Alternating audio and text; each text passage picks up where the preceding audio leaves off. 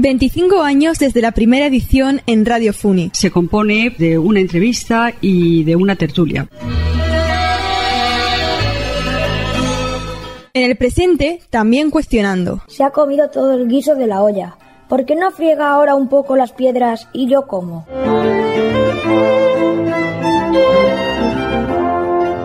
El futuro, el aquí y ahora, en un contexto incierto.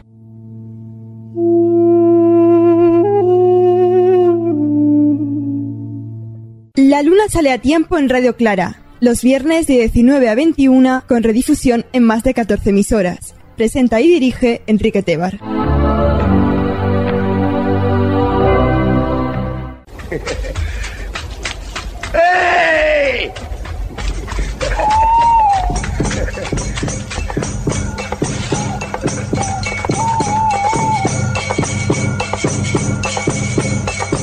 Bienvenido, bienvenida a la Luna Sale a Tiempo. Saludos a nuestros compañeros y compañeras en Radio Pra, Mundo Obrero Radio, Radio Oasis, Bislata Radio, Radio Iris 7, Radiopolis, Radio La Granja, Eco Leganés, Radio Clara, Radio Chata, Radio Republicana, Cuac FM, Radio Cultural La Oliva FM y Radio El Candil. Te habla Enrique Tebar en nombre del gran equipo del programa.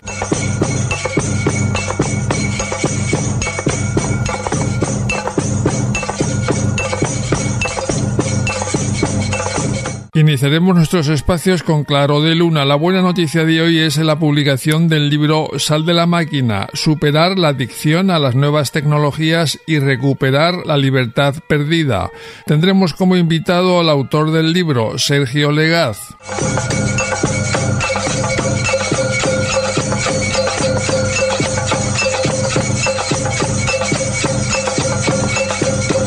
El escrito seleccionado en Luna de artículos se titula Palestina, ¿Quién tiró la primera piedra? del que es autora la escritora Teresa Galeote, que ha sido publicado en nuevatribuna.es y que leerá Victoria Jordán, profesora jubilada de educación secundaria. En a pie de página ampliaremos la información del artículo sobre la perspectiva lingüística, histórica y cultural.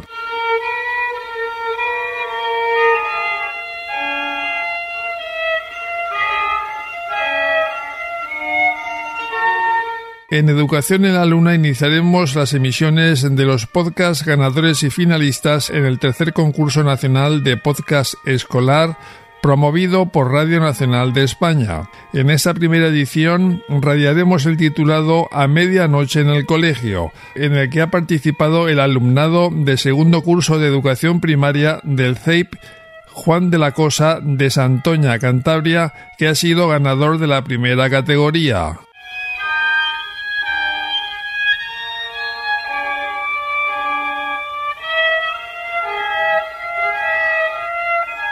Activismo laboral lo vamos a dedicar a las personas desempleadas y precarias. Hablaremos con Enrique Castro, miembro de la Coordinadora de Desempleados y Precarios de la Comunidad de Madrid.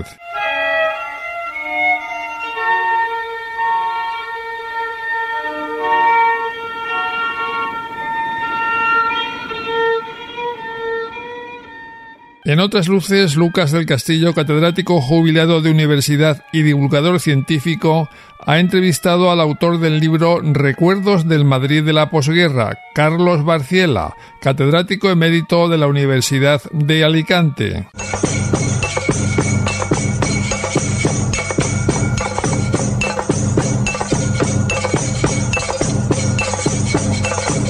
Finalizaremos la edición con despedida en verso. Tendremos como invitado al poeta Manuel Valero Gómez.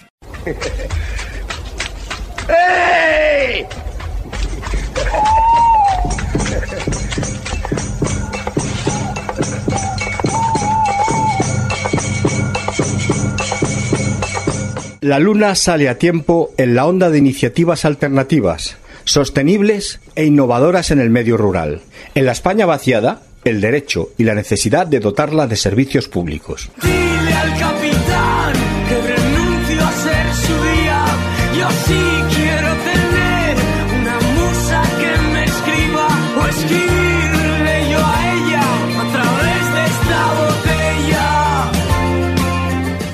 Deseas volver a escuchar o descargar los podcasts de La Luna Sale a Tiempo o alguno de sus espacios, conecta con la página de la Unión de Radios Libres y Comunitarias de Madrid www.audio.urcm.net. También nos puedes encontrar en las redes sociales, en Facebook arroba La Luna Sale a Tiempo Radio, en Instagram arroba La Luna Sale a Tiempo y en Twitter arroba Luna Sale a Tiempo. Han atado nuestras manos con manos con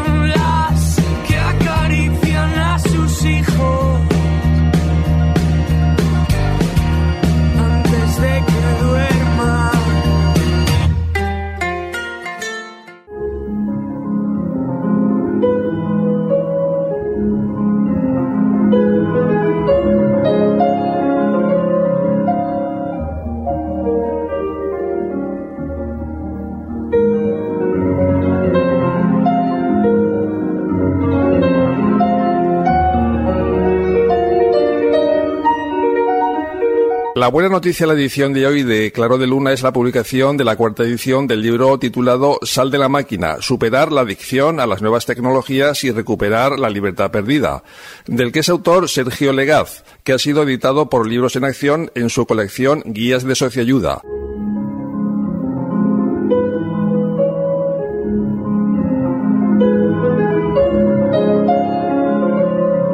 Buenas tardes, Sergio. Hola Enrique, ¿qué tal? ¿Cómo estás? ¿Cómo surgió en tu mente la idea de escribir este libro? Yo como librero que soy, ¿qué puedo yo aportar en este tema? No puedo aportar más que la experiencia de un adicto, en este caso ya un exadicto.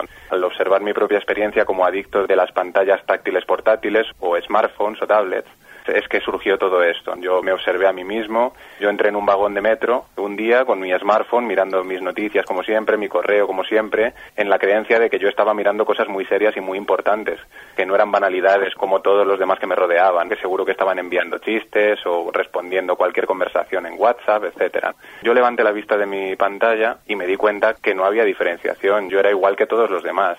Y lo terrible es que todos los demás, incluyéndome a mí, éramos personas, seres humanos, que teníamos la cabeza doblegada en un gesto como de sumisión a un poder superior que tradicionalmente el agachar la cabeza se considera un gesto de sumisión y así estábamos todos mirando la pantalla en signo de sumisión. Esto es lo que me hizo pensar y empezar a dar vueltas a todo esto. Entonces, Sergio, ¿qué concepto tienes tú de máquina? ¿Qué es una máquina? En el libro, muy concretamente, me refiero a las pantallas táctiles. No hablo de Internet en general ni de las nuevas tecnologías, ni tampoco es un alegato contra nada. Sí que hablo de la conjunción del acceso a Internet disponible en una pequeña pantalla que puedes llevar a todas partes en tu mano y en tu bolsillo y que puedes interactuar con ella a través del tacto. En este concepto concreto es en el que yo me centro en el libro y al cual llamo la máquina. Como podréis también observar, yo siempre que escribo la palabra máquina en el libro la escribo con mayúscula porque también relaciono este pequeño concepto de la maquinita que llevamos en el bolsillo todos con la gran máquina que sería el gran sistema que es toda una rueda de engranajes en el cual esta pequeña maquinita está inserto, porque la pequeña máquina que llevamos todos cada día está relacionada con muchas cosas, con muchas aristas y muchos aspectos que son los que voy destripando en el libro, digamos.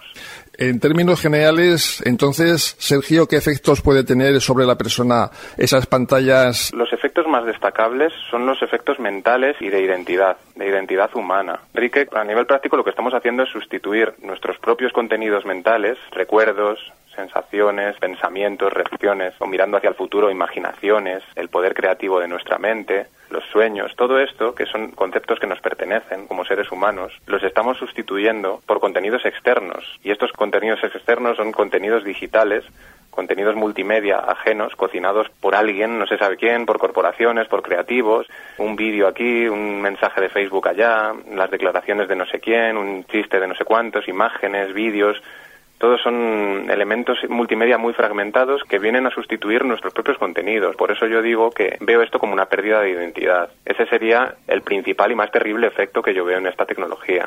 Sergio, en este libro tuyo haces interpretaciones de una serie de datos, de documentos. ¿Esos son fiables esos documentos? ¿Vienen avalados por investigaciones rigurosas e independientes? Sí, en el libro he traducido, creo que por primera vez en castellano, Hay traducidas algunas investigaciones de una investigadora que es Elizabeth Stoichev, que hizo estudios muy pormenorizados. En este caso concreto hablaba sobre la espiral de silencio y cómo el argumento que damos en cuanto al espionaje que reveló Edward Snowden a través de las máquinas de Internet y demás, el, el espionaje al que estamos sometidos, el argumento que se responde a eso es que no nos importa porque si no hacemos nada mal o si no tenemos nada que ocultar, pues ¿qué nos importa a nosotros que el gobierno nos espíe a través de las nuevas tecnologías?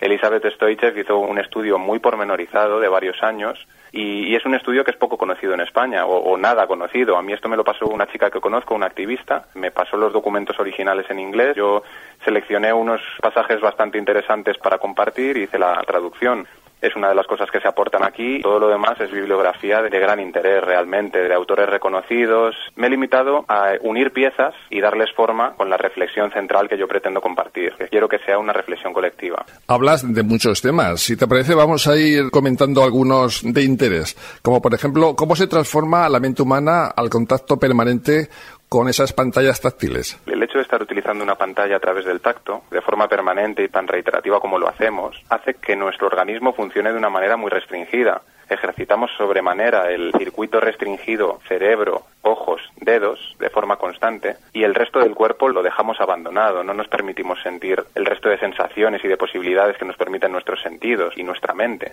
Esto ya es una restricción de nuestro sentir y de nuestro pensamiento, que debería hacernos reflexionar. Hay muchos otros efectos. Otro que también destaco en el libro es el asesinato del aburrimiento. Hemos aniquilado todos los momentos que teníamos antes de espera, de tranquilidad, de puro aburrimiento realmente donde podían surgir muchas otras cosas. Podía surgir el juego, el amor, la poesía en todas sus formas, la creación, el simple estado de espera, de observar las cosas, de compartir un momento con alguien. Todo esto lo aniquilamos rellenándolo compulsivamente con contenidos de entretenimiento. Tenemos que estar entretenidos las 24 horas y no podemos permitirnos ni un minuto de descanso. Por eso yo creo que esta necesidad de estar constantemente conectados. Hablas también de la nomofobia y sus repercusiones psicológicas, sociales y políticas. ¿Qué es eso de nomofobia?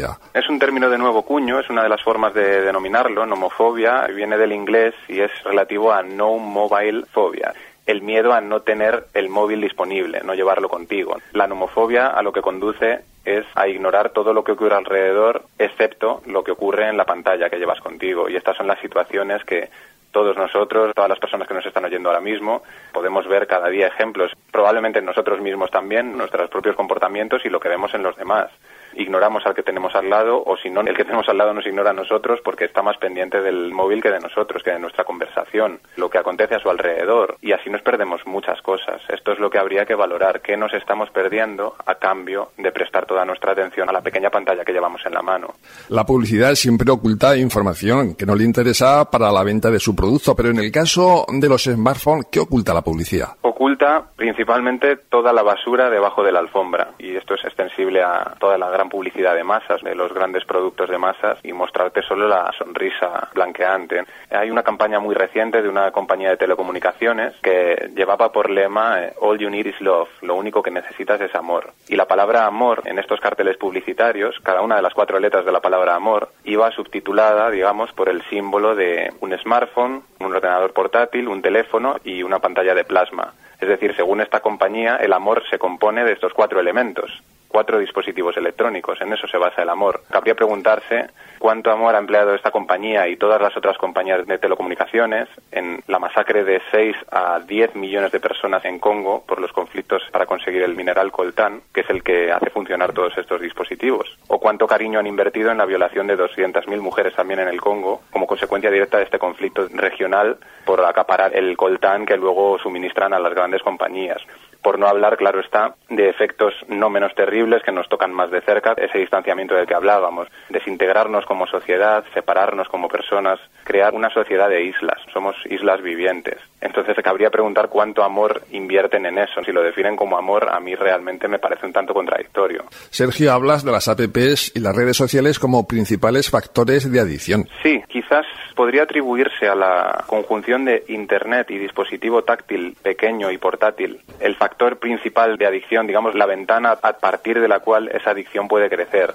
Y una vez tenemos esa posibilidad, esa ventana permanentemente abierta a la distracción, las aplicaciones móviles lo que hacen es reconducirnos siempre y en cualquier momento a consultar la pantalla. Siempre hay algo que se puede comunicar, que se puede recibir, que se puede comprobar, que se puede consultar a través de una aplicación. Hay incluso aplicaciones en sus lemas publicitarios te aseguran, descárgate esta aplicación y encuentra trabajo en 24 horas. Es todo así de fácil. Con una aplicación encuentras trabajo en 24 horas. He descubierto que hay aplicaciones incluso para rezar. Yo creo que todo esto está saliéndose un poco a límites que rozan el delirio realmente. Es, es casi cómico. Antes has hablado, Sergio, de espionaje. En este caso, el programa Prince, ¿en qué consiste? Edward Snowden, que era el famoso ex agente de inteligencia de la CIA y de la NSA, que es la principal agencia de espionaje en Estados Unidos, decidió levantar la liebre en 2013 y publicó en el diario The Guardian unas declaraciones en las cuales revelaba que el programa PRISM, implantado por el gobierno estadounidense, se había creado expresamente para vigilar y espiar a todos los ciudadanos del mundo, desde el aldeano de la más remota aldea del planeta hasta el presidente de Naciones Unidas, porque esto también involucraba a los líderes europeos y demás. Edward Snowden compartió dos documentos muy interesantes que aparecen aquí reflejados y comentados en el libro. Son dos diapositivas de uso interno para los agentes que estaban en formación dentro de estas agencias de inteligencia y en estas dos diapositivas tan reveladoras aparecen los medios que tienen para sacar toda esa información de espionaje sobre nosotros y las compañías que se los suministran. ¿Cuáles son los medios? Todos los emails, todas las comunicaciones de videoconferencias, chats, vídeos de YouTube, los mensajes en las redes sociales, fotografías, archivos adjuntos. No hay nada secreto para ellos. Toda nuestra intimidad está al descubierto. ¿Y qué compañías se lo suministran? Están todos en la lista, realmente. Si hemos de creer en estas revelaciones, que a juzgar por cómo se ha perseguido posteriormente de forma oficial a Snowden, es de creer que sí, pues están Google como principal ejecutor, Apple también, que es una compañía que presume de ser alternativa, moderna, eh, verde, pues también está, sin embargo, metida en el ajo. Está Microsoft, está YouTube, está Hotmail, están todas las grandes plataformas. O sea, nos cogen por todos lados. En tu libro también haces referencia a experimentos con ratas y sus importantes implicaciones para los humanos. Cierto, sí, sí. Hay un experimento muy interesante que realizaron los neurocirujanos Olds y Milner en 1953, si no recuerdo mal. Estaban haciendo experimentos en búsqueda de la versatilidad del centro del sueño, de lo que ellos creían que podía ser el centro del sueño, regulador del sueño en ratas. Entonces conectaron al cerebro de una rata un electrodo donde ellos pensaban que se podía atribuir la zona del sueño y diseñaron un experimento que consistía en ubicar una caja cuadrada con una letra en cada esquina, las cuatro primeras letras del abecedario. Ellos establecieron que cuando la rata se acercaba a la letra A, ellos debían dar una descarga en esta parte del cerebro de la rata. Al cabo de un tiempo descubrieron que la rata solo quería estar y quería permanecer en el rincón A. Y en el rincón A no había nada más que una letra dibujada, no había alimento, no había una fuente de calor, no había el suelo más blandito, más agradable para la rata, simplemente había una letra dibujada, pero de alguna manera la rata asociaba ese rincón con algo agradable. De modo que estos dos investigadores quisieron dar un paso más, se dieron cuenta de que estaban descubriendo algo no previsto previamente. Modificaron el experimento y conectaron el mismo electrodo en el cerebro de la rata, pero de modo que fuera la rata la que pudiera voluntariamente pulsar un botón y ocasionarse una descarga en esa parte del cerebro. ¿Cuál fue su sorpresa cuando la rata comenzó a pulsar compulsivamente ese botón? Esto lo hicieron con varias ratas y había ratas que llegaron a pulsar el botón gratificador 2.000 veces por hora durante 24 horas, excluyendo el alimento y el sueño. Para los machos les ponían hembras en celo a su lado y las ignoraban, seguían pulsando el botón. Para las hembras les ponían crías hambrientas y las hembras continuaban pulsando compulsivamente el botón. Incluso llegaron a electrificar una parte del suelo y ubicar el botón al otro lado de la superficie electrificada y las ratas eran capaces de cruzar, atravesar esa superficie electrificada y causarse daño en las patas, con tal de conseguir apretar el botón y continuaban pulsándolo. ¿Cuál es la implicación para nosotros? Es evidente que no es comparable. En el caso de las ratas se trataba de un experimento controlado y las ratas estaban encerradas en jaulas. Sin embargo, nosotros, los humanos, llevamos este botón gratificador permanentemente disponible en nuestros bolsillos. ¿Disponemos de estudios rigurosos para saber los efectos del uso del tablet y los smartphones sobre el desarrollo del cerebro infantil? Porque parece ser que hay padres que no tienen mucha información sobre el particular. Lo digo por el número de horas que los niños y niñas y adolescentes pasan en ocasiones con el uso de este tipo de aparatos. Sí, hay un investigador pionero en este tema y creo que es muy interesante prestarle atención. Es Dimitri Christakis, un pediatra estadounidense, padre de dos hijos, que está investigando cómo, de qué manera estas tecnologías, al igual que yo planteo en el libro, estas pantallas táctiles interactivas, de qué manera influyen en el desarrollo del cerebro infantil. Indica que el cerebro humano en los dos primeros años de vida se triplica en tamaño y lo hace como una respuesta directa a las experiencias que el niño tiene con su entorno real y con las personas que le acompañan, con los objetos tridimensionales, las sensaciones de sus sentidos y la relación de afecto. De nuevo, si sustituimos todo esto o al menos si lo invadimos con una avalancha de estímulos multimedia interactivos, de pulsar botones, de videojuegos, de pantallas táctiles, el niño va a crecer y va a desarrollar su cerebro conforme a este patrón. Esto genera un problema que explica muy bien Dimitri Christakis y es que todo en nuestra relación con las pantallas es fragmentado y frenético. Todos son pequeños fragmentos rápidos de información, de texto, vídeos, imágenes, eh, los videojuegos, los botones, es, es, todo muy muy compulsivo y muy frenético, ya está hecho de esa manera para ser consumido así.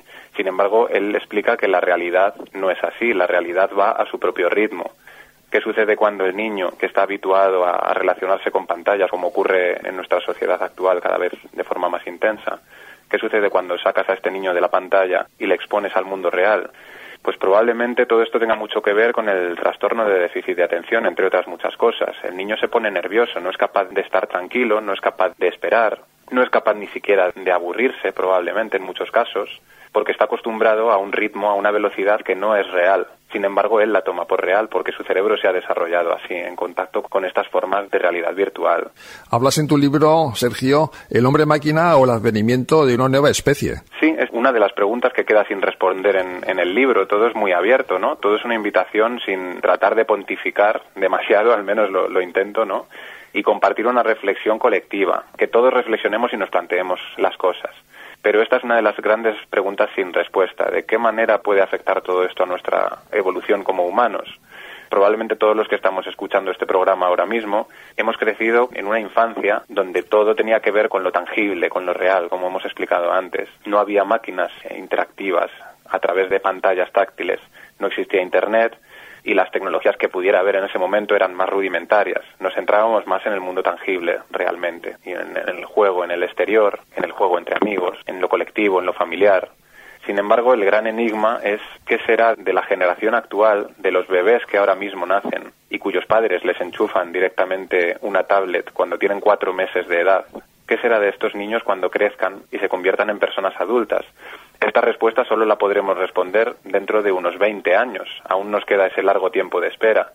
Y yo creo que la respuesta que vamos a recibir no nos va a gustar, a no ser que nos anticipemos de alguna forma y empecemos desde ya a tomar medidas. Si somos algo más concretos, ¿cómo podemos reducir esas radiaciones electromagnéticas que continuamente estamos recibiendo del medio? Sí, hay un apartado en el libro que lo he incluido como apéndice, como anexo, pero que también es interesante, es importante de considerar, que es el, tema de las radiaciones ionizantes y las no ionizantes, pero en definitiva son las radiaciones que emite todo aparato conectado a la red eléctrica o que funciona a través de la electricidad. Emiten campos y esos campos de una u otra manera afectan a nuestro organismo. En el caso de aparatos que utilizamos de forma tan cotidiana y tan cercana al cuerpo y tan constantemente como puede ser un smartphone o una tablet, pues los posibles efectos dañinos para nuestro organismo se multiplican. Hay mucha controversia sobre esto y hay estudios muy contradictorios, pero aquí debería prevalecer el principio de precaución. Yo he recogido un listado de medidas que propone el Colegio Oficial de Médicos de Barcelona en un documento oficial consultable por el público y aquí he resumido esas medidas, he añadido algunas otras. Eh, hablan de reducir la utilización de aparatos inalámbricos, incluso a la hora de conectarse a Internet, de la posibilidad de conectarse a través de cable como se hacía antes en un ordenador de sobremesa, siempre que sea posible, antes que hacerlo a través de dispositivos inalámbricos como los que ahora utilizamos con más frecuencia. Otra serie de recomendaciones sobre utilización del teléfono móvil, no acercarse demasiado el móvil a la cabeza, no utilizarlo en sitios en los que haya poca cobertura. Son otro tipo de recomendaciones que no están tanto en la línea psicológica y social y política de la que habla el libro, están en el área más fisiológica, ¿no? más de salud, pero que también son importantes de considerar, por eso quise incluirlos aunque fuera a modo de apéndice final. Establece, Sergio, un programa escalonado en siete fases para una desconexión voluntaria de la máquina, ¿no? Sí, esto parte de mi experiencia personal y lo que he podido compartir con otras personas que también han propuesto ideas y sugerencias. Y esta sería la parte, digamos, más constructiva. Todo este problema es así, pero se puede hacer algo. No se trata de hacer un, alegato en, en, contra de las nuevas tecnologías, ni posicionarse en contra de Internet, de los smartphones. No se trata en ningún momento de esto. Se trata de introducir algo de mesura, de cordura en esta gran locura en la que nos hemos metido. Entonces yo, siguiendo los propios pasos que yo mismo seguí para irme desconectando poco a poco de todo esto, pues ahí hago las sugerencias. El primer paso que planteo, por ejemplo, en el libro es muy sencillo, es un paso inicial, que es silenciar completamente las aplicaciones como WhatsApp o Telegram para no recibir las notificaciones de los mensajes que constantemente nos llegan al teléfono móvil. Y es más complicado de lo que parece en un primer momento, porque no solo está la notificación por el sonido, sino que también se produce una vibración en el móvil además del sonido y también, incluso desactivando la vibración, todavía queda un LED luminoso que te avisa si has recibido algún mensaje nuevo.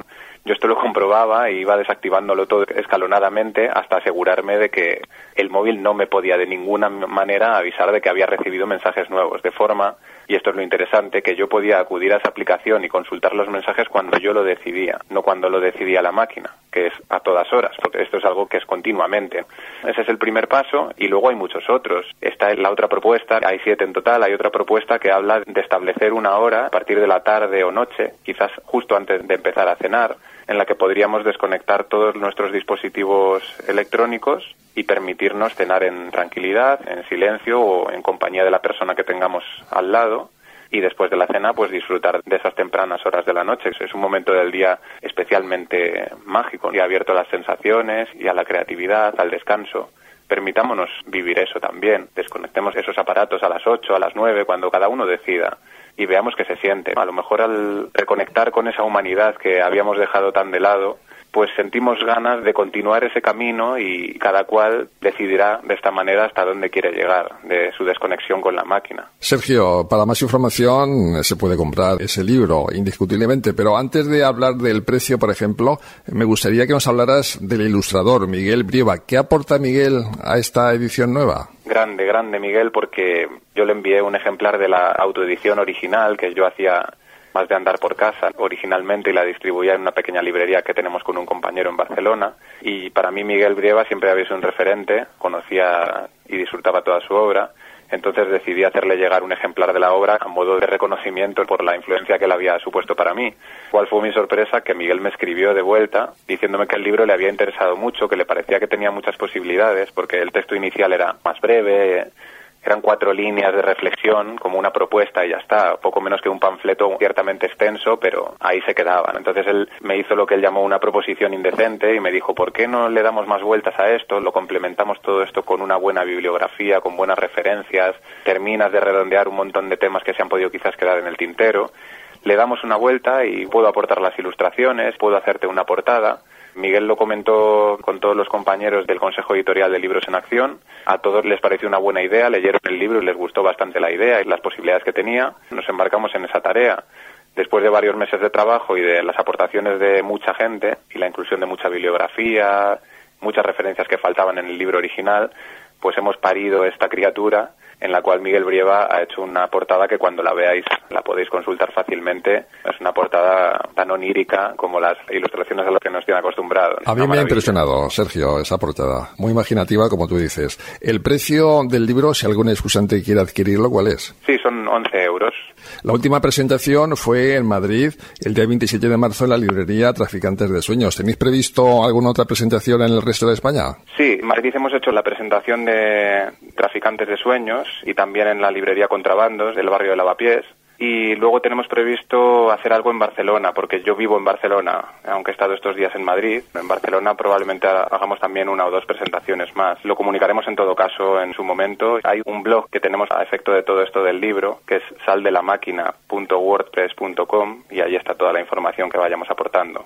Sergio Legaz, autor del libro Sal de la máquina, superar la adicción a las nuevas tecnologías y recuperar la libertad perdida. Gracias por tu intervención y enhorabuena por este libro. Muchísimas gracias, Enrique. Un placer hablar contigo. Igual ¿eh? te digo, Sergio, un saludo. Salud para Chao. todos.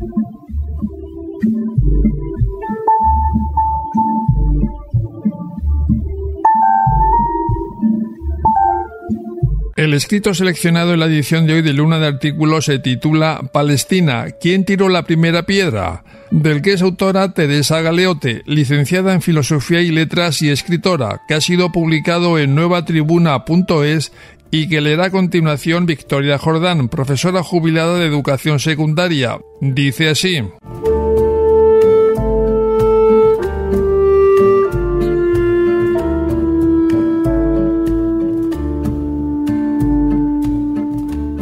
¿Por qué el Estado judío?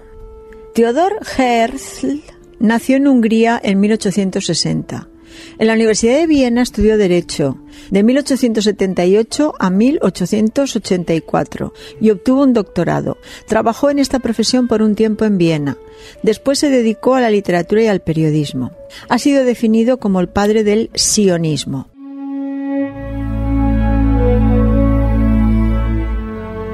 Su estudio el Estado judío, dos puntos, ensayo de una solución moderna de la cuestión judía, se publicó en febrero de 1896. En él propuso la creación de un Estado judío, independiente y soberano para todos los judíos del mundo. El texto era una obra doctrinal, en el que propuso un plan político para el nacionalismo judío. Algunos críticos lo consideraron utópico. Incluso en las sinagogas fue mal visto por considerarlo contrario a las enseñanzas religiosas. Pero fue recibido con entusiasmo por las masas judías.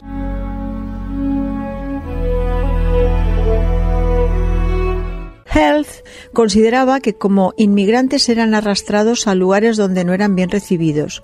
Nuestra aparición da lugar a la persecución. En este caso, y será inevitable así, en todas partes, incluso en países civilizados, véase por ejemplo Francia, siempre que la cuestión judía no se resuelva en el plano político. El infortunio del pueblo judío ahora se está transportando y sembrando la semilla del antisemitismo en Inglaterra, y ya lo han introducido en América.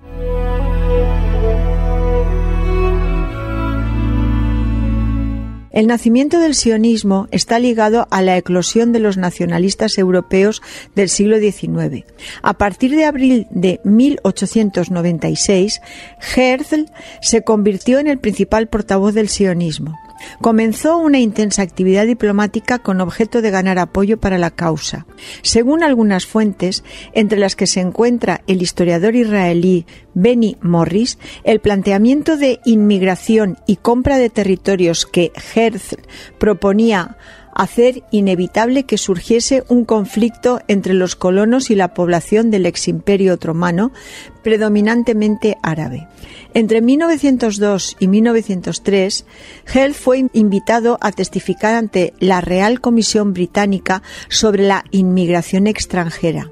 La invitación le brindó la ocasión de conocer a miembros del gobierno británico, en particular a Joseph Chamberlain, entonces secretario de Estado para las colonias, a través del cual negoció con el gobierno egipcio para establecer los estatutos de la solución de los judíos en la península del Sinaí.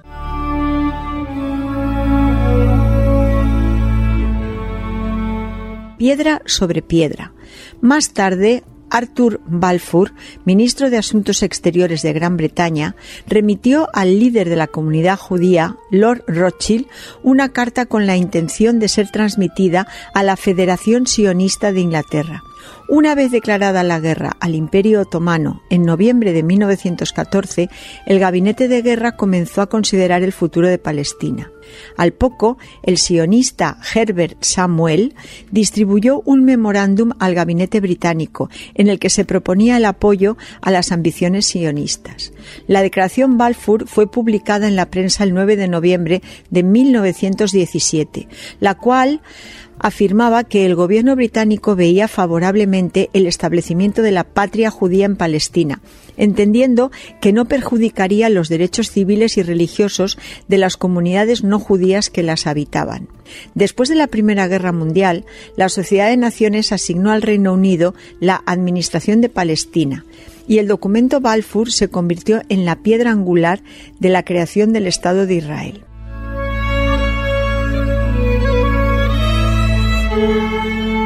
La inmigración judía creció moderadamente hasta 1920, aumentando en la década de los años 30, debido a la persecución de los judíos en la Alemania nazi. En 1922 se creó la Agencia Nacional Judía, embrión de lo que sería el futuro Estado.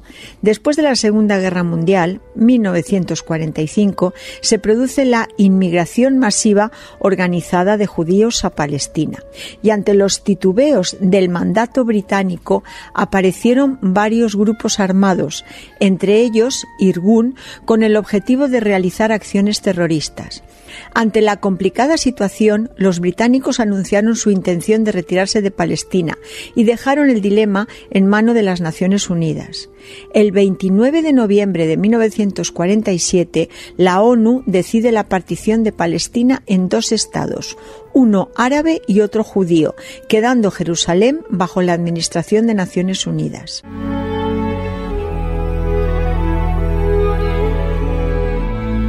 A partir de ese momento, las piedras se volvieron balas.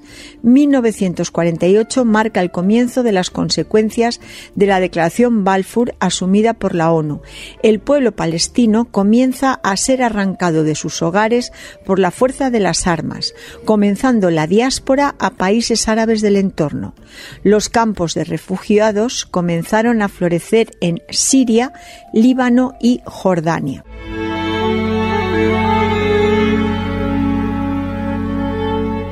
La periodista estadounidense Janet Lee Stevens escribió a su marido, el doctor Franklin Lamp, para describir el horror que había visto en los campamentos de refugiados del Líbano. Vi mujeres muertas en sus casas con las faldas subidas hasta la cintura y las piernas abiertas. Docenas de hombres jóvenes fusilados después de haber sido colocados en fila contra la pared de una calle. Niños degollados. Una mujer embarazada con su tripa rajada y sus ojos todavía abiertos por completo. Su cara oscurecida gritando en silencio por el horror. Incontables bebés y niños pequeños que habían sido apuñalados y destrozados y a los que habían arrojado a la basura.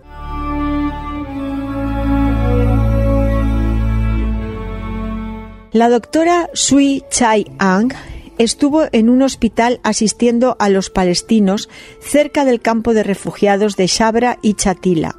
Al poco fue la masacre de los campos de refugiados palestinos y pudo comprobar la barbarie. Escribió el libro De Beirut a Jerusalén, una mujer cirujana con los palestinos, un crudo testimonio de lo que estaba sucediendo en Palestina.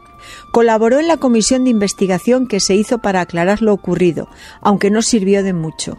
Después de muchos años de investigación, el Tribunal Supremo belga dictaminó el 12 de febrero de 2003 que Sharon y el general israelí Yaron podían ser enjuiciados por la masacre de los campos de refugiados de Sabra y Chatila. Pero las declaraciones causaron en Bélgica grandes problemas diplomáticos y finalmente las presiones del gobierno estadounidense lograron que la nación europea enmendase su ley, limitándola a casos donde las víctimas fuesen ciudadanos belgas.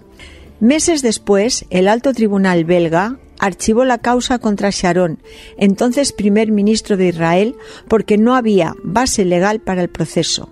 Al final, Bruselas cambió sus propias leyes para garantizar que no se repitieran crisis diplomáticas con Washington y Tel Aviv. Caso cerrado.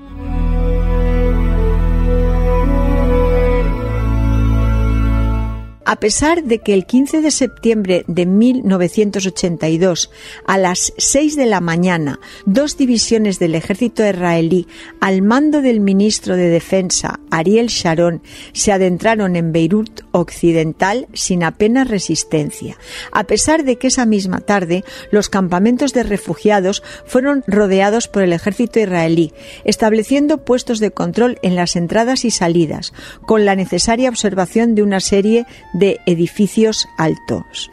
Entre dichos edificios estaba el de la Embajada Kuwaití, que, según la revista Time, tenía una vista panorámica despejada sobre Sabra y Chatila. A pesar de que horas más tarde los tanques del ejército israelí comenzaron a bombardear los campamentos de refugiados, el caso fue cerrado.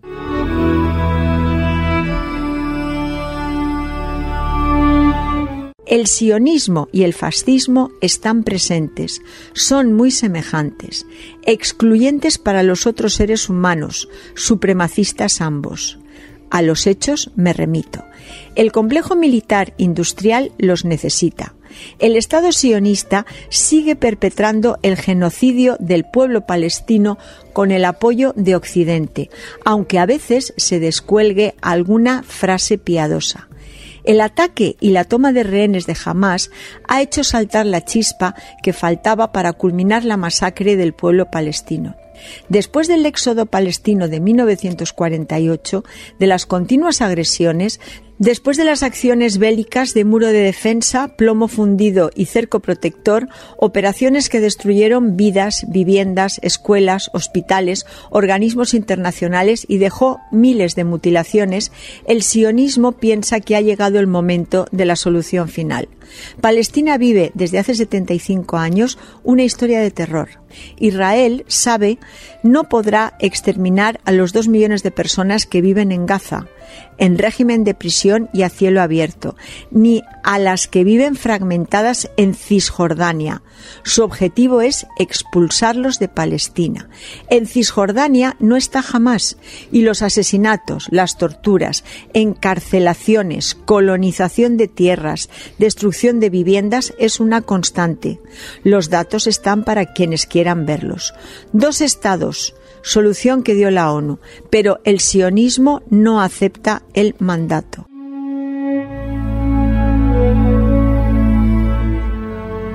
Los odian. La ministra Golda Meir dijo el 15 de junio de 1969 al Sunday Times, no existe el pueblo palestino, ellos no existen. Con su declaración estaba negando a las personas que vivían en las tierras palestinas. Al igual que Golda Meir, otros políticos y políticas expresan su odio. Alguna ministra llegó a decir que había que matar a las mujeres para que no parieran más hijos. Recientemente, otro político ha dicho que son animales humanos. La tierra que Dios prometió a los judíos es la idea que esgrimen los gobiernos, aunque haya muchos judíos que rechazan el sionismo. Los judíos no son una raza ni un pueblo, es una religión, un dogma como otros tantos que albergan en muchas personas. Pudieron asentarse allí con el beneplácito de un gobierno británico, colonialista y supremacista.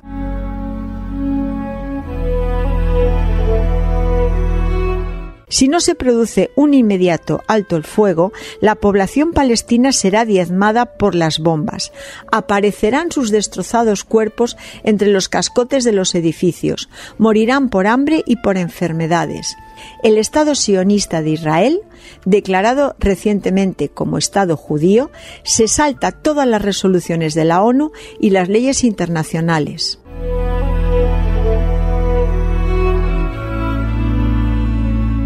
Si la ONU no es capaz de poner fin al genocidio del pueblo palestino, ¿quién lo hará?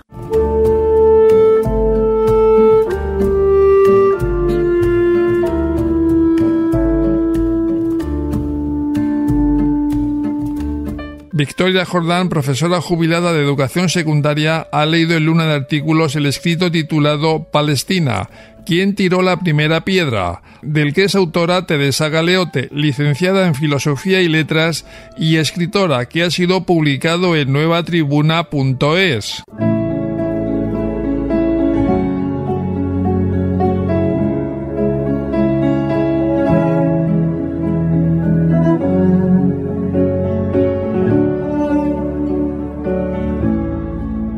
A continuación ampliaremos la información en a pie de página sobre algunos elementos de interés que contiene el artículo que acabamos de escuchar. Palestina, ¿quién tiró la primera piedra?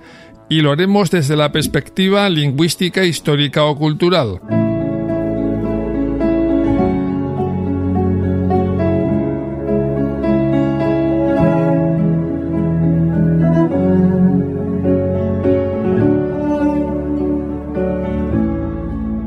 Comenzaremos aportando algunos datos sobre la autora, Teresa Galeote.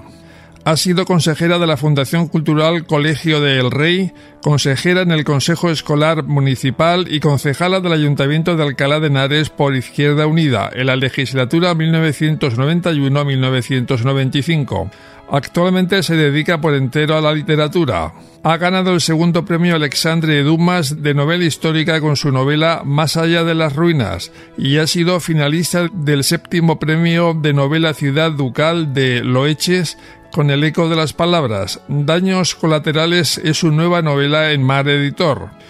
Sus anteriores libros publicados son la obra teatral El vuelo de Osiris y Lucrecia, Las orillas del tiempo. Ha publicado también los títulos Los sueños, libro de relatos 1998 Iberia, tres novelas cortas 2001, La Universidad de Alcalá de Henares en el contexto político del siglo XIX 2003, Cosas que no se olvidan 2006, Los días largos, novela con la que obtuvo el premio Carta Puebla de 2008 y La Crueldad 2009. Ha participado en las antologías de ediciones irreverentes, Microantología del Microrelato 2, Antología del Relato Negro 3, Asesinatos profilácticos e Historias de la imposición yanqui sobre España e Hispanoamérica.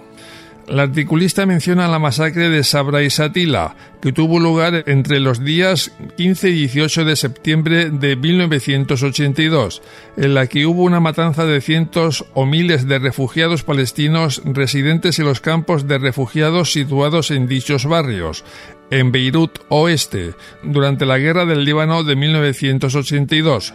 Fue cometida por la falange libanesa de origen cristiano y en su mayoría pertenecientes a la Iglesia maronita, y el móvil principal de la masacre fue vengar tanto el asesinato dos días antes del presidente electo del Líbano, Basir Gemayel, de origen maronita, como la masacre de Edamur en la cual atacantes palestinos pertenecientes a la OLP habían asesinado a 582 personas y profanado el cementerio cristiano. A su vez, en respuesta a la masacre de Carantina, miembros del ejército del sur del Líbano también participaron en la masacre. Galeote utiliza el término supremacismo que según la RAE es una ideología que defiende la preeminencia de un sector social sobre el resto, generalmente por razones de raza, sexo, origen o nacionalidad. Finalmente, en el contenido del escrito figura la frase El sionismo piensa que ha llegado el momento de la solución final. La solución final, conocida en la terminología nazi como solución final de la cuestión judía, es el nombre del plan del Tercer Reich para llevar a cabo el genocidio de la población judía europea durante la Segunda Guerra Mundial. La solución final a la cuestión judía fue el nombre en clave oficial del asesinato de todos los judíos a su alcance, que no se limitó al continente europeo. Esta política de genocidio deliberado y sistemático que comenzó en toda Europa ocupada por los alemanes fue formulada en términos de procedimiento y geopolítica por los dirigentes nazis en enero de 1942 en la conferencia de Wannsee celebrada cerca de Berlín y culminó en el holocausto que supuso el asesinato del 90% de los judíos polacos y de dos tercios de la población judía de Europa.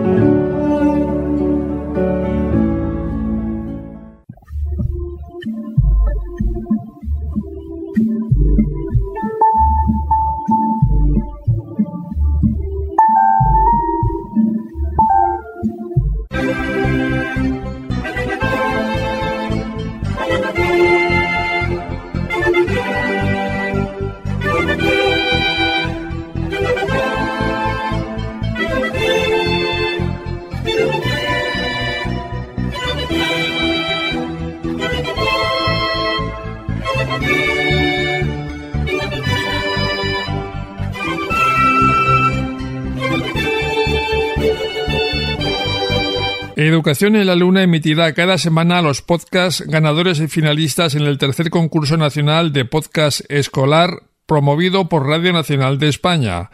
En la edición de hoy radiaremos el titulado A medianoche en el colegio, ganador de la categoría 1, de primero a tercero de primaria, en el que ha participado el segundo curso de educación primaria del Colegio de Educación Infantil y Primaria Juan de la Cosa, Santoña, Cantabria. Enhorabuena. 9 de abril de 2023. El Colegio Juan de la Cosa se dispone a realizar su jornada anual de pernoctas escolares. Este año será el más especial de todos. Han conseguido instalar un proyector en el gimnasio y se llevará a cabo una sesión maratoniana de cine. Chicos, chicas, por favor, silencio. Vamos a organizar la noche de hoy. Os recuerdo, hoy a las 8 todos tenemos que estar en el gimnasio. El tema de las normas y material a traer ya se especificó en la circular. Por mi parte no hay nada más que decir. Vamos a pasarlo bien. ¡Sí! Son las 8 y en el gimnasio ya se han encendido el proyector y se han apagado las luces. ¿Qué le pasa a esta carretera? Me gustaría ser como ellos. A mí también, investigar y salvar el mundo. Pues aquí lo tenéis. Complicado, esto es lo más aburrido del planeta. En realidad, el planeta no es nada aburrido, esconde muchos misterios. Es verdad, ¿quién te dice que aquí no haya uno? ¡Qué guay! ¿Guay qué? ¿No os habéis dado cuenta? ¿De qué? Los profesores se han ido. Estamos solos. ¿Estáis todos bien? Callaos, que tengo un plan. Así cual. Como les gusta tanto investigar, ¿por qué no salimos a buscarlos? No sé, es que está todo muy oscuro. ¿Todavía te da miedo la oscuridad? Un poco sí. No os preocupéis, tenemos linterna. ¡Vamos! ¿Habéis visto lo rápido que iba? Mirad, ¿esa no es la profesora de educación física? Sí, es nuestro profe. Pero está rara, tiene como mucho pelo y está guiando a la luna. Madre mía, es como la historia que nos contó nuestra profe sobre el hombre lobo. Bueno, mujer loba en este caso. Es verdad, y además hay luna llena. Vayamos a buscar ayuda. ¡Uf! ¡Qué susto! ¿Qué hacéis aquí? Es el barrio de las chicas. Están pasando cosas muy raras. Los profes han desaparecido y solo hemos encontrado la educación física y parecido a la mujer loba. No tenemos ni idea de lo que nos estáis hablando, pero vamos con vosotros. ¿Qué hacemos? Yo creo que deberíamos volver. No, esto se está poniendo interesante. Mirad esas huellas del suelo. Parece barro. Vaya, van directos a la cocina. Sigamos las pisadas.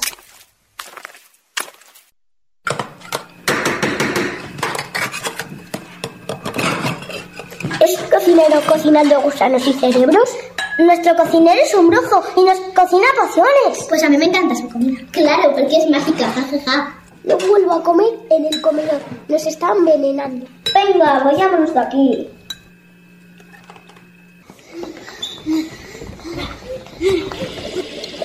Es el profe de ciencias. Sí, pero espera, ¿con qué está haciendo experimentos? No sé, es un líquido verde y otro rojo. Parece sangre y vómito. Ya no puedo más. Quiero volver con los de clase. Esto me está dando mucho miedo. Tienes razón, es mejor que volvamos. Los niños vuelven al polideportivo, donde ya duermen todos sus compañeros de clase. Después de un día tan duro, caen redondos en un sueño muy profundo. Al día siguiente, mientras caminan por un pasillo del colegio, se encuentran con la profesora de educación física, que va andando con unas muletas. Buenos días, chicos. ¿Qué tal lo pasasteis ayer en la acampada? Bueno. ¿Y eso? Conocemos tu secreto. ¿De qué estáis hablando? Sabemos que eres una mujer loba. Te vimos con mucho pelo y aullando en el campo de fútbol ayer.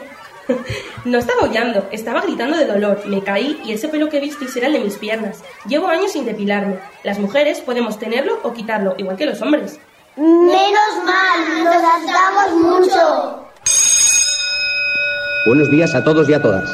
Hoy querría empezar la clase contando algo muy especial. Aparte de las ciencias, hay algo que me encanta hacer en mi tiempo libre, y es pintarme las uñas. He estado trabajando en mis dos colores favoritos, el verde y el rojo. Y por fin he conseguido crear mi línea de esmaltes de uñas. Os he traído unas muestras para que las probéis si os apetece. Perdón por interrumpir. Ayer por la noche estuve cocinando esta tarta para tus alumnos y he venido a traerosla. La he hecho un poco divertida, poniendo gusanos y cerebros de gominola para decorar. Espero que os guste. ¿Sigues pensando que nuestro colegio es aburrido? No, no es solo que no sea aburrido, es que es diferente. Me siento súper orgulloso de estudiar aquí. ¿Qué queréis que os diga? Pero me encanta que nuestros profesores sean tan originales. Ya, ya, que menudos investigadores estamos hechos.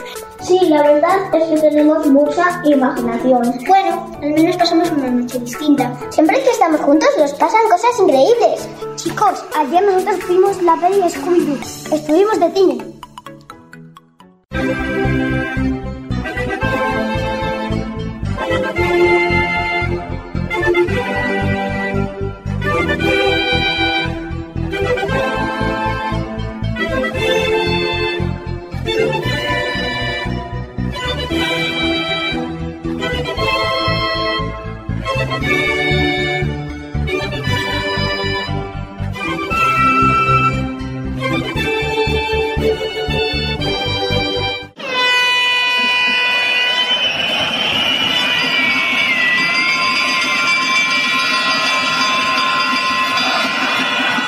la vida de los pueblos se apaga, la decadencia llegará a las ciudades.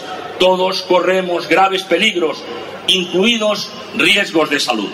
Sonarán las campanas desde los campanarios y los campos desiertos volverán a granar unas espigas altas dispuestas para el pan.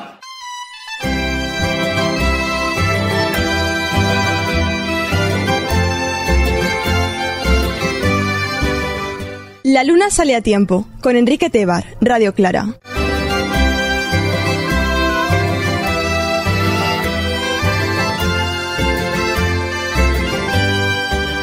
Ya es hora de que la mirada de los poderes públicos se detenga en los territorios que pierden población. La España vaciada está bien viva, que está luchando por su supervivencia y su progreso, y que al hacerlo defiende el futuro de todos, vivamos donde vivamos.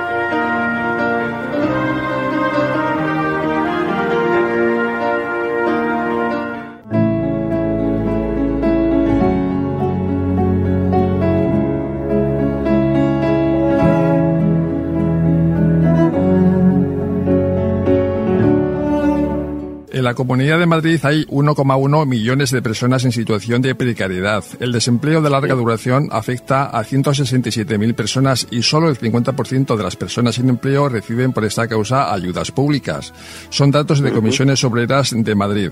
En activismo laboral vamos a hablar sobre esta situación que es común al resto de España. Nos acompaña Enrique Castro, miembro de la Coordinadora de Personas Desempleadas y Precarias de la Comunidad de Madrid. Buenas noches, Enrique. Hola. Cuando hablamos de precariedad, ¿a qué nos estamos refiriendo? ¿Cómo se puede definir ese concepto? Precariedad es que no tienes unos ingresos fijos, no tienes una estabilidad, no te puedes pagar un alquiler. Son muchos factores que te afectan en el día a día. Si ponemos, por ejemplo, algunos casos concretos, no recibir un sueldo como corresponde al trabajo, eso es precariedad, ¿no? Sí, lo que es el poder adquisitivo de los salarios ha bajado. Hay profesiones que ahora se está cobrando menos que hace 10 años sobre todo en la construcción, que es de donde vengo yo, los sueldos son más bajos que cuando yo empecé a trabajar hace más de 20 años. También un trabajo sin contrato o no estar inscrito en la seguridad social también es, en ese caso, precariedad, ¿no? Sí, también lo es. Lo que pasa es que yo en mi caso eso no lo puedo hablar porque yo trabajar así en esas condiciones nunca lo he aceptado salvo algún día puntual, pero vamos, de continuo yo nunca he querido meterme en esos jaleos preferido intentar trabajar de lo que me saliera. Yo cuando terminé la construcción he estado trabajando de limpiador, de vigilante de museo, ahora tengo un contrato que me llaman para hacer de un mes o dos meses de celador de hospital. El mundo laboral ha cambiado un montón y ahora mismo en el siglo XXI se siguen teniendo unos clichés y unas ideas muy, muy desfasadas como no se arregle el planteamiento primero de cómo abordar el mundo laboral en el siglo XXI, esto de la precariedad va a ir a más. Y Enrique, trabajar, por ejemplo, en condiciones insalubres también es precariedad. Sí, claro, todo lo que sea unas condiciones que no te permitan tener una vida normal en que estés esclavizado completamente en un trabajo pendiente de que te llamen para trabajar lo que sea, eh, con turnos corridos, que no tienen ni un horario claro ni nada, dime tú qué vida puedes desarrollar tú en esas condiciones. Tener un contrato de autónomo cuando son asalariados. Sí, también se está dando, mira los repartidores estos, les hacen hacerse autónomos o incluso los montadores telefónicos que les hacen comprar hasta su propio material y hacerse autónomos para que le llamen un único contratante, o sea, esos son falsos autónomos. Aquí es que se está totalmente desvirtuando todo lo que es el sentido de la igualdad de un contrato. Tú ofreces tu fuerza de trabajo y, te dan una remuneración. No, no, ahora es lo que ellos te digan y como ellos quieran y tú tienes que callar. ¿Y a qué grupos sociales afecta más la precariedad? Lógicamente a las personas con pocos estudios y mayores de 45. Primer empleo, que también cuesta un montón. La gente que no tiene la capacidad de ir a la universidad y tener la suerte de que lo que estudia encuentra trabajo, pero si no, los jóvenes y luego los mayores de 45 que en muchos sitios ya empiezan a quitárselos de en medio porque no les pueden ofrecer las mismas penosas condiciones que a un chavalillo. Y a las mujeres, inmigrantes, discapacitados, minorías étnicas, me imagino que también, ¿no? Claro, sí, sí, sí, es que hay muchos palos donde mirar. Es un tema global, porque personas de 30 años que se supone que pueden tener más o menos oportunidades también, o sea, les cuesta un montón y encima ellos están peor porque ellos tienen mucho menos ayudas. Si con 30 años no encuentras un trabajo estable, encima no tienes posibilidad ni de pedir ayuda porque estás en una edad que para ellos no consideran que necesites que le un tipo de ayuda especial. Si hablamos ahora, Enrique, de las consecuencias de la precariedad, ¿qué supone para la salud de la persona afectada todo esto? Sobre todo mental, ahí afecta mucho. Cada vez hay más suicidios que no lo quieren decir, muchos más problemas si tienes familia y no puedes darles ni pagarles un alquiler y estás con el miedo a que te echen de tu casa, qué haces, cómo te puedes solucionar las cosas, eso afecta sobre todo mucho mentalmente, depresiones, ansiedad, todas estas cosas. No hacen público esos datos, pero tiene que ser verdaderamente alarmante. ¿Y se puede decir que hay una mayor siniestralidad ante esta precariedad laboral? Sí, yo lo que te puedo decir es que yo no veo que haya ahora inspecciones en lo que es mi campo, en las obras. Ves cada cosa en las obras que yo cuando paso por una obra y como vengo del gremio, pues me quedo mirando y veo, Dios mío, pero si es que no tienen ningún tipo de control y donde está la inspección de seguridad social, aquí se permite ya todo. Te pongo un ejemplo. Hace un año así, asfaltaron un tramo de calle al lado del colegio de mis hijos. Estaban asfaltando a las 9 de la mañana la entrada del colegio. Para coger el autobús tenías que cruzar por en medio de la obra donde estaban pasando la fresadora y los obreros trabajando. ¿Tú crees que esas son condiciones aceptables? No. Aquí salves el quien pueda, esto ya vale todo. Seguramente algún excusante se preguntará, pero ¿cuáles son las causas de esta precariedad y de desempleo? ¿Tú qué dirías? Básicamente que el sistema laboral ha cambiado, ya no se entiende que el trabajo es un contrato entre dos personas, el contratante y el contratado. Aquí ya es un régimen prácticamente de esclavitud. ¿Por qué? Porque se está permitiendo con el neoliberalismo este salvaje que nos tenemos, la globalización de mercados que pueden llevarse para aquí para allá las materias primas, extraerlas y sacarlas de donde sea al precio más barato posible. Todo esto afecta sobre todo al mercado laboral. El mercado laboral está totalmente roto de la idea que teníamos en el siglo pasado. Ahora es otro tipo de posibilidad de lo que hay. Hay que ir a otro sistema. Yo, por ejemplo, soy partidario de que haya una renta básica y que luego te contrate según tus capacidades y tus posibilidades. Pero lo que no puedes dejar es tiradas a un montón de gente en la cuneta esperando a ver quién me da con el látigo menos Sí. fuerte. Es que eso es lo que está pasando ahora.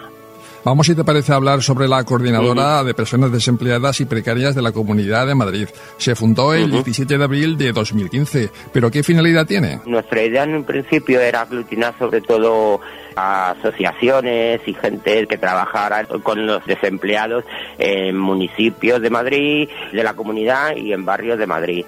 Al principio tuvo un poquillo de tirón, luego ha habido altibajos, pero bueno, nos vamos manteniendo y sobre todo ayudamos mucho a la gente a la hora de pedir subsidios, informarles de todo lo que necesitan para poder acceder a un subsidio, las condicionantes que te piden, tenemos nuestra propia WhatsApp donde nos pasamos incluso ofertas de estas precarias. Entre nosotros nos vamos ayudando, vamos tirando para adelante. Yo creo que hemos ayudado a bastante gente a por lo menos a darle un poquito de empuje para que no se venga abajo. ¿Quién integra esta coordinadora? Me imagino que organizaciones y personas particulares. Sí, eso es. Yo soy de Carabanchel. En Carabanchel no había exactamente una asociación de desempleados, pero por ejemplo en el Correo de Lenares, en San Blas, sí había sus plataformas de trabajadores en paro o su asociación de desempleados en el Correo de Lenares.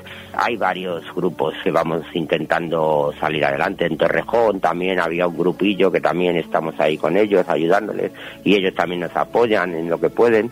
También estáis en contacto con la Federación de Vecinos de Madrid. La Federación Regional de Asociaciones de Vecinos tuvimos contactos con ellos al principio. Tenemos contactos puntuales. Ellos tienen su propia red. Ellos tienen su red de empresas de búsqueda activa de empleo y subvenciones con los municipios y los ayuntamientos.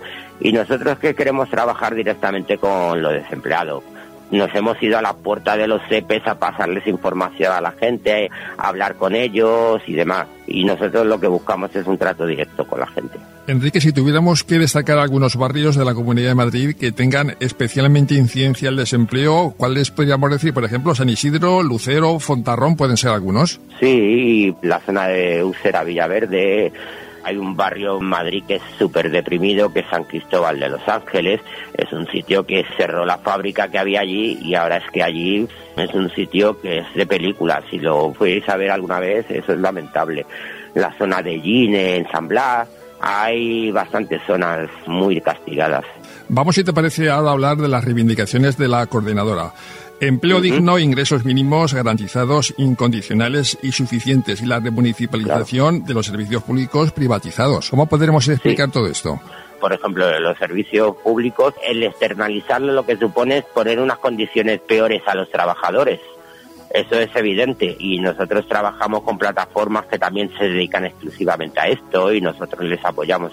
Y difundimos y estamos con ellos en sus movilizaciones nosotros también entendemos, y así se lo explicamos a la gente, lo que te decía antes, que es que el siglo XXI necesitamos, para poderte desarrollar, tener tu propia libertad individual y salir de la precariedad, tienes que tener unos ingresos mínimos garantizados.